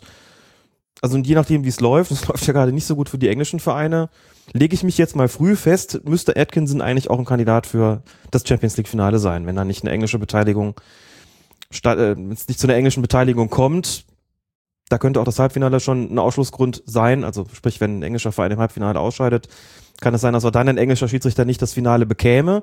Aber wenn es diesbezüglich günstig liefe für ihn, dann täte ich heute schon sagen, das ist einer, der, der könnte das pfeifen. Und das fände ich auch gut. Hast du eigentlich, entweder als Kind, als Jugendlicher, junger Erwachsener oder heute, irgendwann mal vielleicht einen Schiedsrichter als Poster über dem Bett hängen gehabt? Weder in meiner Kindheit noch in meiner Adoleszenz hatte ich jemals ein Poster von einem Schiedsrichter. Also hat sich jetzt, es hat sich jetzt so angehört, Atkinson wäre aber ein Kandidat. Das wäre ein Posterboy für mich, ja, Ja. genau. Ja. Wunderschön, starke Aura Aha. und kann was. Und kann was, auf jeden Fall. Es produziert ja niemand wirklich Poster von Schiedsrichtern. Vielleicht ja bald mal irgendjemand. Und die DFB-Schiedsrichterzeitung ist, glaube ich, auch, also lange Zeit war sie auch eher ein dröges Mitteilungs- und Verlautbarungsorgan. Das hat sich zum Glück geändert. Inzwischen erscheinen da viele journalistisch anspruchsvolle Texte. Aber sie sind natürlich nie so weit gegangen, dass sie irgendwie in die Mitte mal ein Schiedsrichterposter eingeheftet hätten. Das wäre wär's mal- noch, das wär ne? mal eine Idee. Ja, das wäre es ja mal, genau. Ja. Gerade jetzt noch in dieser Saison nochmal Knut Kircher oder so. Aber ganz ehrlich, Klaas, wenn ich mir so ein Poster aufhängen würde, dann wäre dann von Pierluigi Collina. Das dann doch. Also, und wenn ich eine Galerie zu eröffnen hätte, dann würde ich mir schon überlegen, da auch noch Howard Webb und jetzt auch Martin Atkinson hinzuhängen. Überhaupt keine Frage. ja. Und Knut Kircher versteht sich. Aber es gibt nur einen Pierluigi und der wäre es dann auch, muss man sagen. Na gut. Schön. Ich- Komm, wir machen einfach mal Poster. Pierluigi. Müsste doch einen gewissen Markt jetzt auch dafür geben, oder nicht? Wir gucken. Ja. Ja. Es gibt ja Fanboys. Siehst du? Die singen schon wieder, oder? Ich höre sie schon. Warte mal, ich halte mal das Mikro hin. sind für die Schiedsrichter und wir sind für die Schiedsrichter und wir sind für die Schiedsrichter und wir Sind für die da und wir sind für die da und wir sind für die da. Kann man mal machen. Fragen von Hörern. Hannes hat sich in der Kommentarspalte auf fokus-fußball.de gemeldet und er schreibt, ich bin jetzt seit einem halben Jahr Schiedsrichter, habe euren Podcast schon seit zwei Jahren gehört und war als aktiver Spieler schon länger interessiert am Schiedsrichterwesen und hatte letztens ein Spiel mit dauerhaftem Weltuntergangsregen, sodass man nach nicht mal einer Minute bereits vollkommen durchnässt war. Bereits am Ende der ersten Halbzeit war die Notizkarte so durchweicht, dass ein weiteres Schreiben kaum möglich war, ohne die Karte zu zerstören. In der Halbzeit habe ich mir dann eine neue genommen. Allerdings stellt sich mir die Frage, ob es irgendeine Möglichkeit gibt, so etwas zu verhindern, beziehungsweise warum es eben nicht einfach eine wasserfeste Beschichtung auf der Innenseite der Brusttaschen gibt. dem Mann kann geholfen werden. Es gibt zwei Accessoires, die man da benutzen kann, habe ich ihm auch schon schriftlich gegeben. Zum einen gibt es so eine kleine Plastikmappe, in die man seine gelbe Karte stecken kann, seine rote, Mappe stecken, rote Karte stecken kann und seine Spielnotizkarte. Und dann klappt man das Mäppchen wieder zu. Und das Mäppchen hat ziemlich genau die Brusttaschengröße. Wurde international zumindest auch mal ein paar Jahre lang etwas reger genutzt, als das inzwischen der Fall ist. Das ist eigentlich bei, bei schlechtem Wetter eigentlich genau das Richtige. Dann zieht man halt in dem Moment aus seiner Brusttasche das komplette Mäppchen und je nachdem hat man dann eben die gelbe Karte, die rote Karte oder die Spielnotizkarte, die dann auch einigermaßen trocken bleibt. Das zweite Accessoire ist eine Spielnotizkarte aus Plastik, in, praktisch mit der, in, in Form und Farbe einer gelben Karte. Auch das war international schon ein paar Mal zu beobachten, dass Schiedsrichter sich ihre Notizen auf der Verwarnungskarte gemacht haben. Selten, aber es gab es und es gibt tatsächlich bei Sportartikelherstellern so eine gelbe Karte, da hast du dann so ganz hell gedruckt, so diese ganzen Rubriken, die auf der Spielnotizkarte stehen hast, also Tore, Mannschaftsausstellung beispielsweise, Auswechslung etc. Und auf diese gelbe Karte kannst du dann auch deine Notizen machen. Und die wird ja dann, die weicht ja logischerweise nicht durch. Also entweder das eine oder das andere und schon ist man das Problem los. und muss auch keine Brusttasche von innen beschichten, was natürlich auch eine Option wäre, klar. Aber so ist es einfacher und schon existent. Ich erinnere mich an Amateur-Schiedsrichter, die Spiele von mir geleitet haben, die einfach Regenjacken anhatten. Mhm. Schwarze Regenjacken. Mit der entsprechenden Tasche. Stimmt, es gibt es auch bei den Sportartikelherstellern eine richtige Schiri-Regenjacke. Ich habe sowas auch mal besessen, fand das aber ähm, ziemlich, also vom Tragekomfort her nicht besonders gut. Mir ist viel zu warm darunter geworden, weil das auch, also zumindest damals überhaupt keine Entlüftungsmöglichkeit hatte. Und ich fand sie zu weit. Das Ding lag damals nicht eng an, sondern das war eher so ein Blouson. Wenn es dann noch ein bisschen gewindet hat, dann bist du kaum noch vor, vorwärts gekommen, weil du ausgesehen hast wie so ein Michelin-Männchen. Haben sie mit dem Feuer gemacht, haben sie umgeblasen. Abgepumpt. Schön. Ja, äh, dann gab's noch mal was zu den Karten. Edward Simoni hat sich auch auf fokusfußball.de gemeldet und geschrieben zur Frage der Kartenpositionierung in der Kleidung des Schiedsrichters. In der Schulpädagogik, genauer dem Classroom Management, wird auch der Frage nachgegangen, wie der Klassen- und damit Lernraum gestaltet sein sollte. Ein interessanter Aspekt dabei ist, dass die Lehrkraft einen bestimmten festen Platz im Raum vorsehen sollte, an den sie sich immer begibt, wenn sie der Klasse zum Beispiel wegen zu großer Lautstärke eine Ansage machen möchte. Der Effekt? Nach einiger Zeit ist den Schülern schon klar, was die Stunde geschlagen hat, wenn sich die Lehrkraft nur auf diese Stelle zubewegt und der gewünschte Effekt, zum Beispiel das leiser werden, stellt sich ganz ohne besagte Ansage der Lehrkraft ein. Wenn nun bei den Schiedsrichtern eine Diversifizierung einsetzt, was den Ort der gelben und roten Karten in den Taschen der Kleidung angeht, berauben sie sich eines möglichen Effekts. Ist die gelbe Karte immer, immer, immer bei allen Schiedsrichtern in der gleichen Tasche, so könnte analog zur Klassenraumdisziplinierung schon unter Umständen das Ansetzen des Griffs nach der gelben Karte einen disziplinierenden Effekt auf die Spieler haben. Der Schiedsrichter greift in Richtung der traditionellen gelben Kartetasche und schon weiß der Spieler, was los ist. Eine weitere nonverbale und effektive Möglichkeit der Spielleitung oder etwa nicht. Doch. Punkt. Das ist toll, oder? Ich fand den Vergleich auch ganz, ganz großartig, dass man als Schiedsrichter quasi der Lehrer ist, das mit einem, mit, mit ungezogenen Kindern zu tun hat.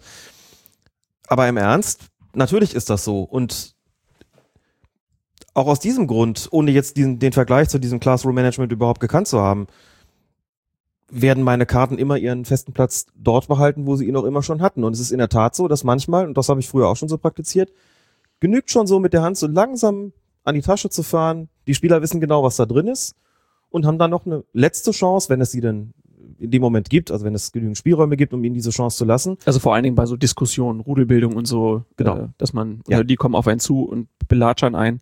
Und wenn du dann halt so mit der Hand hochgehst, dann hört das vielleicht Dann hört das abrupt möglicherweise auf. schon abrupt auf. Ganz genau. Die Chancen sollte man ihnen dann lassen und ansonsten ist es auch sinnvoll, schon allein gebärdentechnisch den Spielern zu signalisieren, beim nächsten Mal kommt die gelbe Karte. Das sagt man ihnen nicht nur, sondern dann deutet man vielleicht auch auf seine Brusttasche. Und das bedeutet dann auch für die, die draußen stehen oder weiter entfernt stehen, die das nicht hören können, was man dem Spieler gerade sagt. Der Schiri zeigt gerade auf seine Brusttasche. Aha, das heißt, beim nächsten Mal gibt's gelb. Da jetzt auf die Hosentasche zu zeigen, also klar, ne, bei der Arschkarte logisch, kann man den Spieler zeigen, nächstes Mal fliegst du vom Platz. Aber grundsätzlich ist das sinnvoll, dann auch dahin zu zeigen, wo alle wissen, was drin ist. Und man vergibt diesen Effekt, wenn man die Karte woanders hinsteckt. Ja. ich zeige ich mir auf die Poppers, das heißt beim nächsten Mal du. So. Genau. Wir haben noch, So eine, an, noch eine andere Frage bekommen. Sven auf Twitter, da heißt er LLoco74 und er möchte wissen, ist versuchtes Handspiel strafbar? Nein, versuchtes Handspiel ist nicht strafbar. Mit Versuch ist gemeint, ich versuche den Ball mit der Hand zu spielen, berühre ihn aber nicht. Das meint der Versuch. Und das ist nicht strafbar und nie und nirgends. Und zwar auch dann nicht und auch dann nicht, wenn ein Gegenspieler dadurch irritiert wird. Das heißt, ich kann so tun, als ob ich ihn mit der Hand aufhalten möchte oder würde. Und wenn ich es dann nicht tue, geht das Spiel ganz normal weiter. Es ist also auch keine Unsportlichkeit, das anzudeuten. Insofern passiert da gar nichts. Gut. Wir haben noch frisch eine Frage Ja, reinbekommen. bitte. Die Oh. trage ich einfach gerade noch vor. Fragt nämlich Maracas über unsere Kommentarspalte im Blog, was geschieht, wenn ein Trainer in der Bundesliga vom Schiedsrichter des Innenraums verwiesen wird, das Stadion aber restlos ausverkauft ist. In diesem Fall hat er kaum Chancen, auf der Tribüne einen Platz zu finden. Daran anschließend noch die Frage, wie gehandelt werden müsste, wenn es infolgedessen, dass der Trainer auf der Tribüne ist, dort von Fans der anderen Mannschaften angegriffen wird, auch verbal. Könnte er zu seinem eigenen Schutz wieder in den Innenraum kommen? Punkt eins: Was ist, wenn das Stadion ausverkauft ist? Ganz einfach, dann gibt es immer noch freie Plätze für die Trainer. Die werden nämlich frei gelassen für solche Zwecke. Ich weiß es auch deshalb, weil ich in Leverkusen mal genau neben einem solchen Platz saß. Der war ausweislich der Beschilderung für potenziell renitente Trainer gedacht. Die sind dann entsprechend weit vorne. Das heißt, da gibt es einfach kein Problem. Daran ist schon gedacht worden bei der Verkauf, bei dem Verkauf der Karten. Und der zweite Teil der Frage, was ist, wenn der da bedrängt wird? Das war jetzt auch bei Dieter Hecking der Fall am Wochenende. Aber dann zurück in den Innenraum dürfte. Nein, darf er nicht. Dann wird für ihn entweder ein anderer Platz gesucht oder er muss irgendwie mit den Katakomben vorlieb nehmen. Ganz einfach. Ganz einfach. Gut, das also eure Fragen. Freuen uns immer über eure Zusendung und versuchen das dann immer möglichst schnell auch zu beantworten. Haben zum Abschluss noch zwei Sachen. Zum einen gab es einen Vorfall bei einem Amateurfußballspiel in einer brasilianischen Kleinstadt. Und da wusste sich ein Schiedsrichter nach einem Platzverweis offenbar gar nicht mehr zu helfen und hat deshalb zur Pistole gegriffen. Ein Spieler soll dem Schiedsrichter zuvor eine Ohrfeige und einen Tritt verpasst haben und der hauptberufliche Polizist stürmte daraufhin in die Umkleidekabine und kam mit der Pistole zurück. Der Schiedsrichter habe sich bedroht gefühlt, hieß es. Die lokale Schiedsrichtervereinigung zeigte auch sogar durchaus Verständnis für dieses Handeln. Die Schiedsrichter würden teilweise derart heftig bedroht und angegriffen, dass das Zücken einer Waffe nicht notwendigerweise ein Grund für eine Strafe gegen den Unparteiischen sei. Vielmehr habe der Referee hier in Selbstverteidigung gehandelt. Das ist so eine, Puh. Erkl eine Ohnmachtserklärung Mhm. irgendwie, ne? Also Ja. wenn es dann so weit schon ist, dass man sagt, na ja, also wenn die Schiedsrichter bewaffnet rausgehen würden, wir hätten nichts dagegen. Katastrophal. Das heißt das ja faktisch. In den ersten Meldungen, die darüber verbreitet worden sind, das hat ziemlich die Runde gemacht, diese Geschichte. Klar, ist ja auch kurios genug. Hieß es, er müsse zum Psychologen und würde dafür bestraft. Das hat sich dann nicht als wahr herausgestellt. Gibt dann Leute, die recherchieren da so ein bisschen weiter und bekommen dann raus, dass der Fußballverband das gar nicht so negativ gesehen hat, was natürlich was aussagt über die Zustände, die bei Amateurspielen in dem Land herrschen, muss man sagen. Ich glaube, vor diesem Hintergrund muss man es auch sehen. Heftige Geschichte. Heftiges Video auch, muss man sagen. Also er geht dann wirklich mit der Pistole auf den Spieler zu. Dass ein Polizist überhaupt außerhalb des Dienstes seine Waffe zücken kann. Ja. Ohne dass Ja. es da rechtliche Mhm. Probleme gibt, ist ja schon merkwürdig. Ja. Wobei ich die Rechtslage in Brasilien da auch nicht kenne. Es sieht in dem Video jedenfalls sehr heftig aus. Er wird dann von einem eigenen Assistenten so ein bisschen zurückgedrängt, setzt die Waffe auch nicht ein, was vorher war. Also das Schlagen und, und Treten, was es gegeben haben muss. Das sieht man dort auch nicht, aber wie gesagt, schon natürlich eine heftige Geschichte, klar. Dann kommen wir zum Abschluss nochmal äh, etwas vergnüglicherem. Wir haben ja letzte Woche schon drüber gesprochen, über die Brigade Hartmut Strampe. Und die hat in den Medien zu Recht auch ein wenig Aufmerksamkeit erreicht. Reviersport, Zeit Online haben Interviews mit der Gruppe geführt. Sieg oder Spielbericht lautet ihre neueste Parole. Und da schließen wir uns natürlich gerne an. Einige ihrer Gesänge haben wir ja im Laufe der Sendung auch schon gehört. Die touren ja immer bei uns vor der Tür rum. Ähm, einen weiteren Gesang, den möchte Alex gerne live vortragen. Du nicht? Sagen wir so, sind Ehrenschulden. Nein, Ich- gewettet haben wir ja gar nicht. ich bin skeptisch. ja. Also es geht um die Melodie. In München steht ein Hofbräuhaus und den haben die Brigadisten umgedichtet. Dann hat Alex leichtsinnigerweise auf Twitter um Ideen gebeten, äh, wie es danach weitergehen könnte. Da haben sich dann eine ganze Menge von euch äh, gemeldet und ja, der Herr, der uns auch diesen Fünfzeiler vom Anfang der Folge gewidmet hat, äh, der hat sozusagen gewonnen und jetzt wollen wir, also Alex will, wir gucken jetzt, also irgendwie schauen wir jetzt mal, was das hier gibt. Ich habe geübt. Ich habe es eingeübt. Ich muss es jetzt auch vortragen. Wenn du willst, kannst du einfach nur den, den Refrain machen. Alles klar. Ich drehe die Mikros ein bisschen leiser, weil du wirst ja wahrscheinlich laut, ne? Hm. So. Zwei, drei, vier und sie bleiben ihrer Linie treu, Assistenten, und machen manchen Trainer scheu. Assistenten, der Schiri weiß, es ist Verlass. Assistenten, nur selten machen sie ihn nass, aus Angst vor Kirchers Schwäbschen Brass. Sie sind der Weizen und nicht die Spreu, sie bleiben der Linie treu.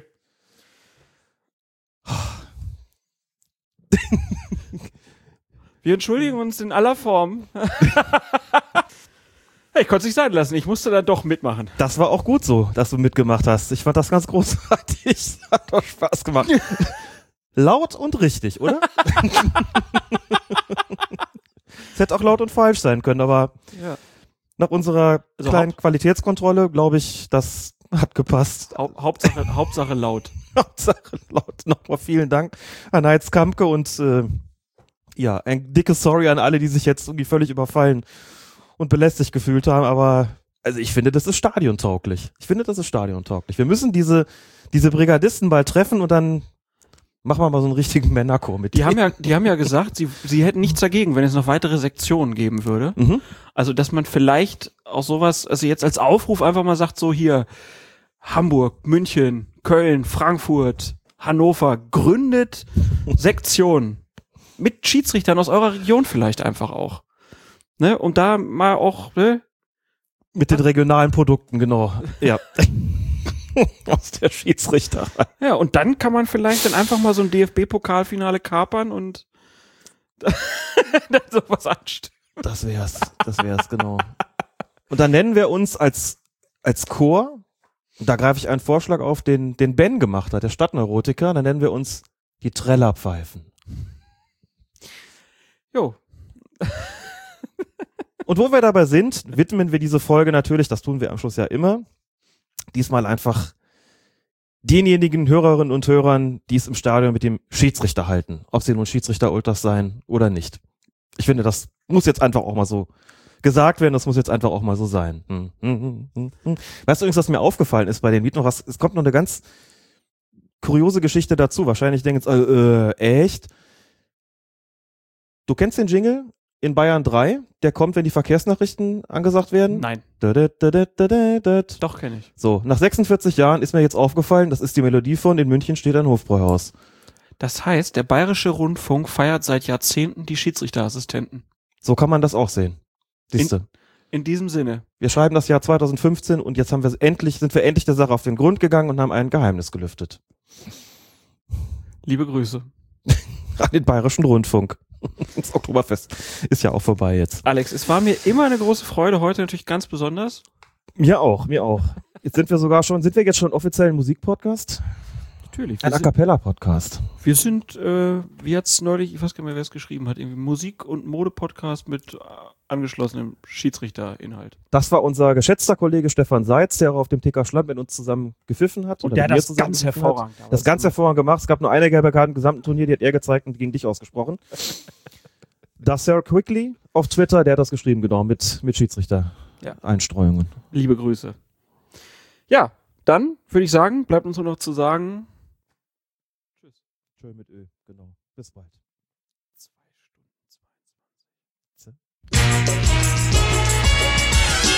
A penalty is a crucial moment in the game with the result 1 1. Clear penalties are not given, and with us is 1 and 1 and 1 and 1. And even in the Champions League, in a match you lose to 1, even in the Champions League, which is uh, a game with um, not three officials but with five, we are not giving a penalty in the last minute. Keep calm and listen to Colinas Erben.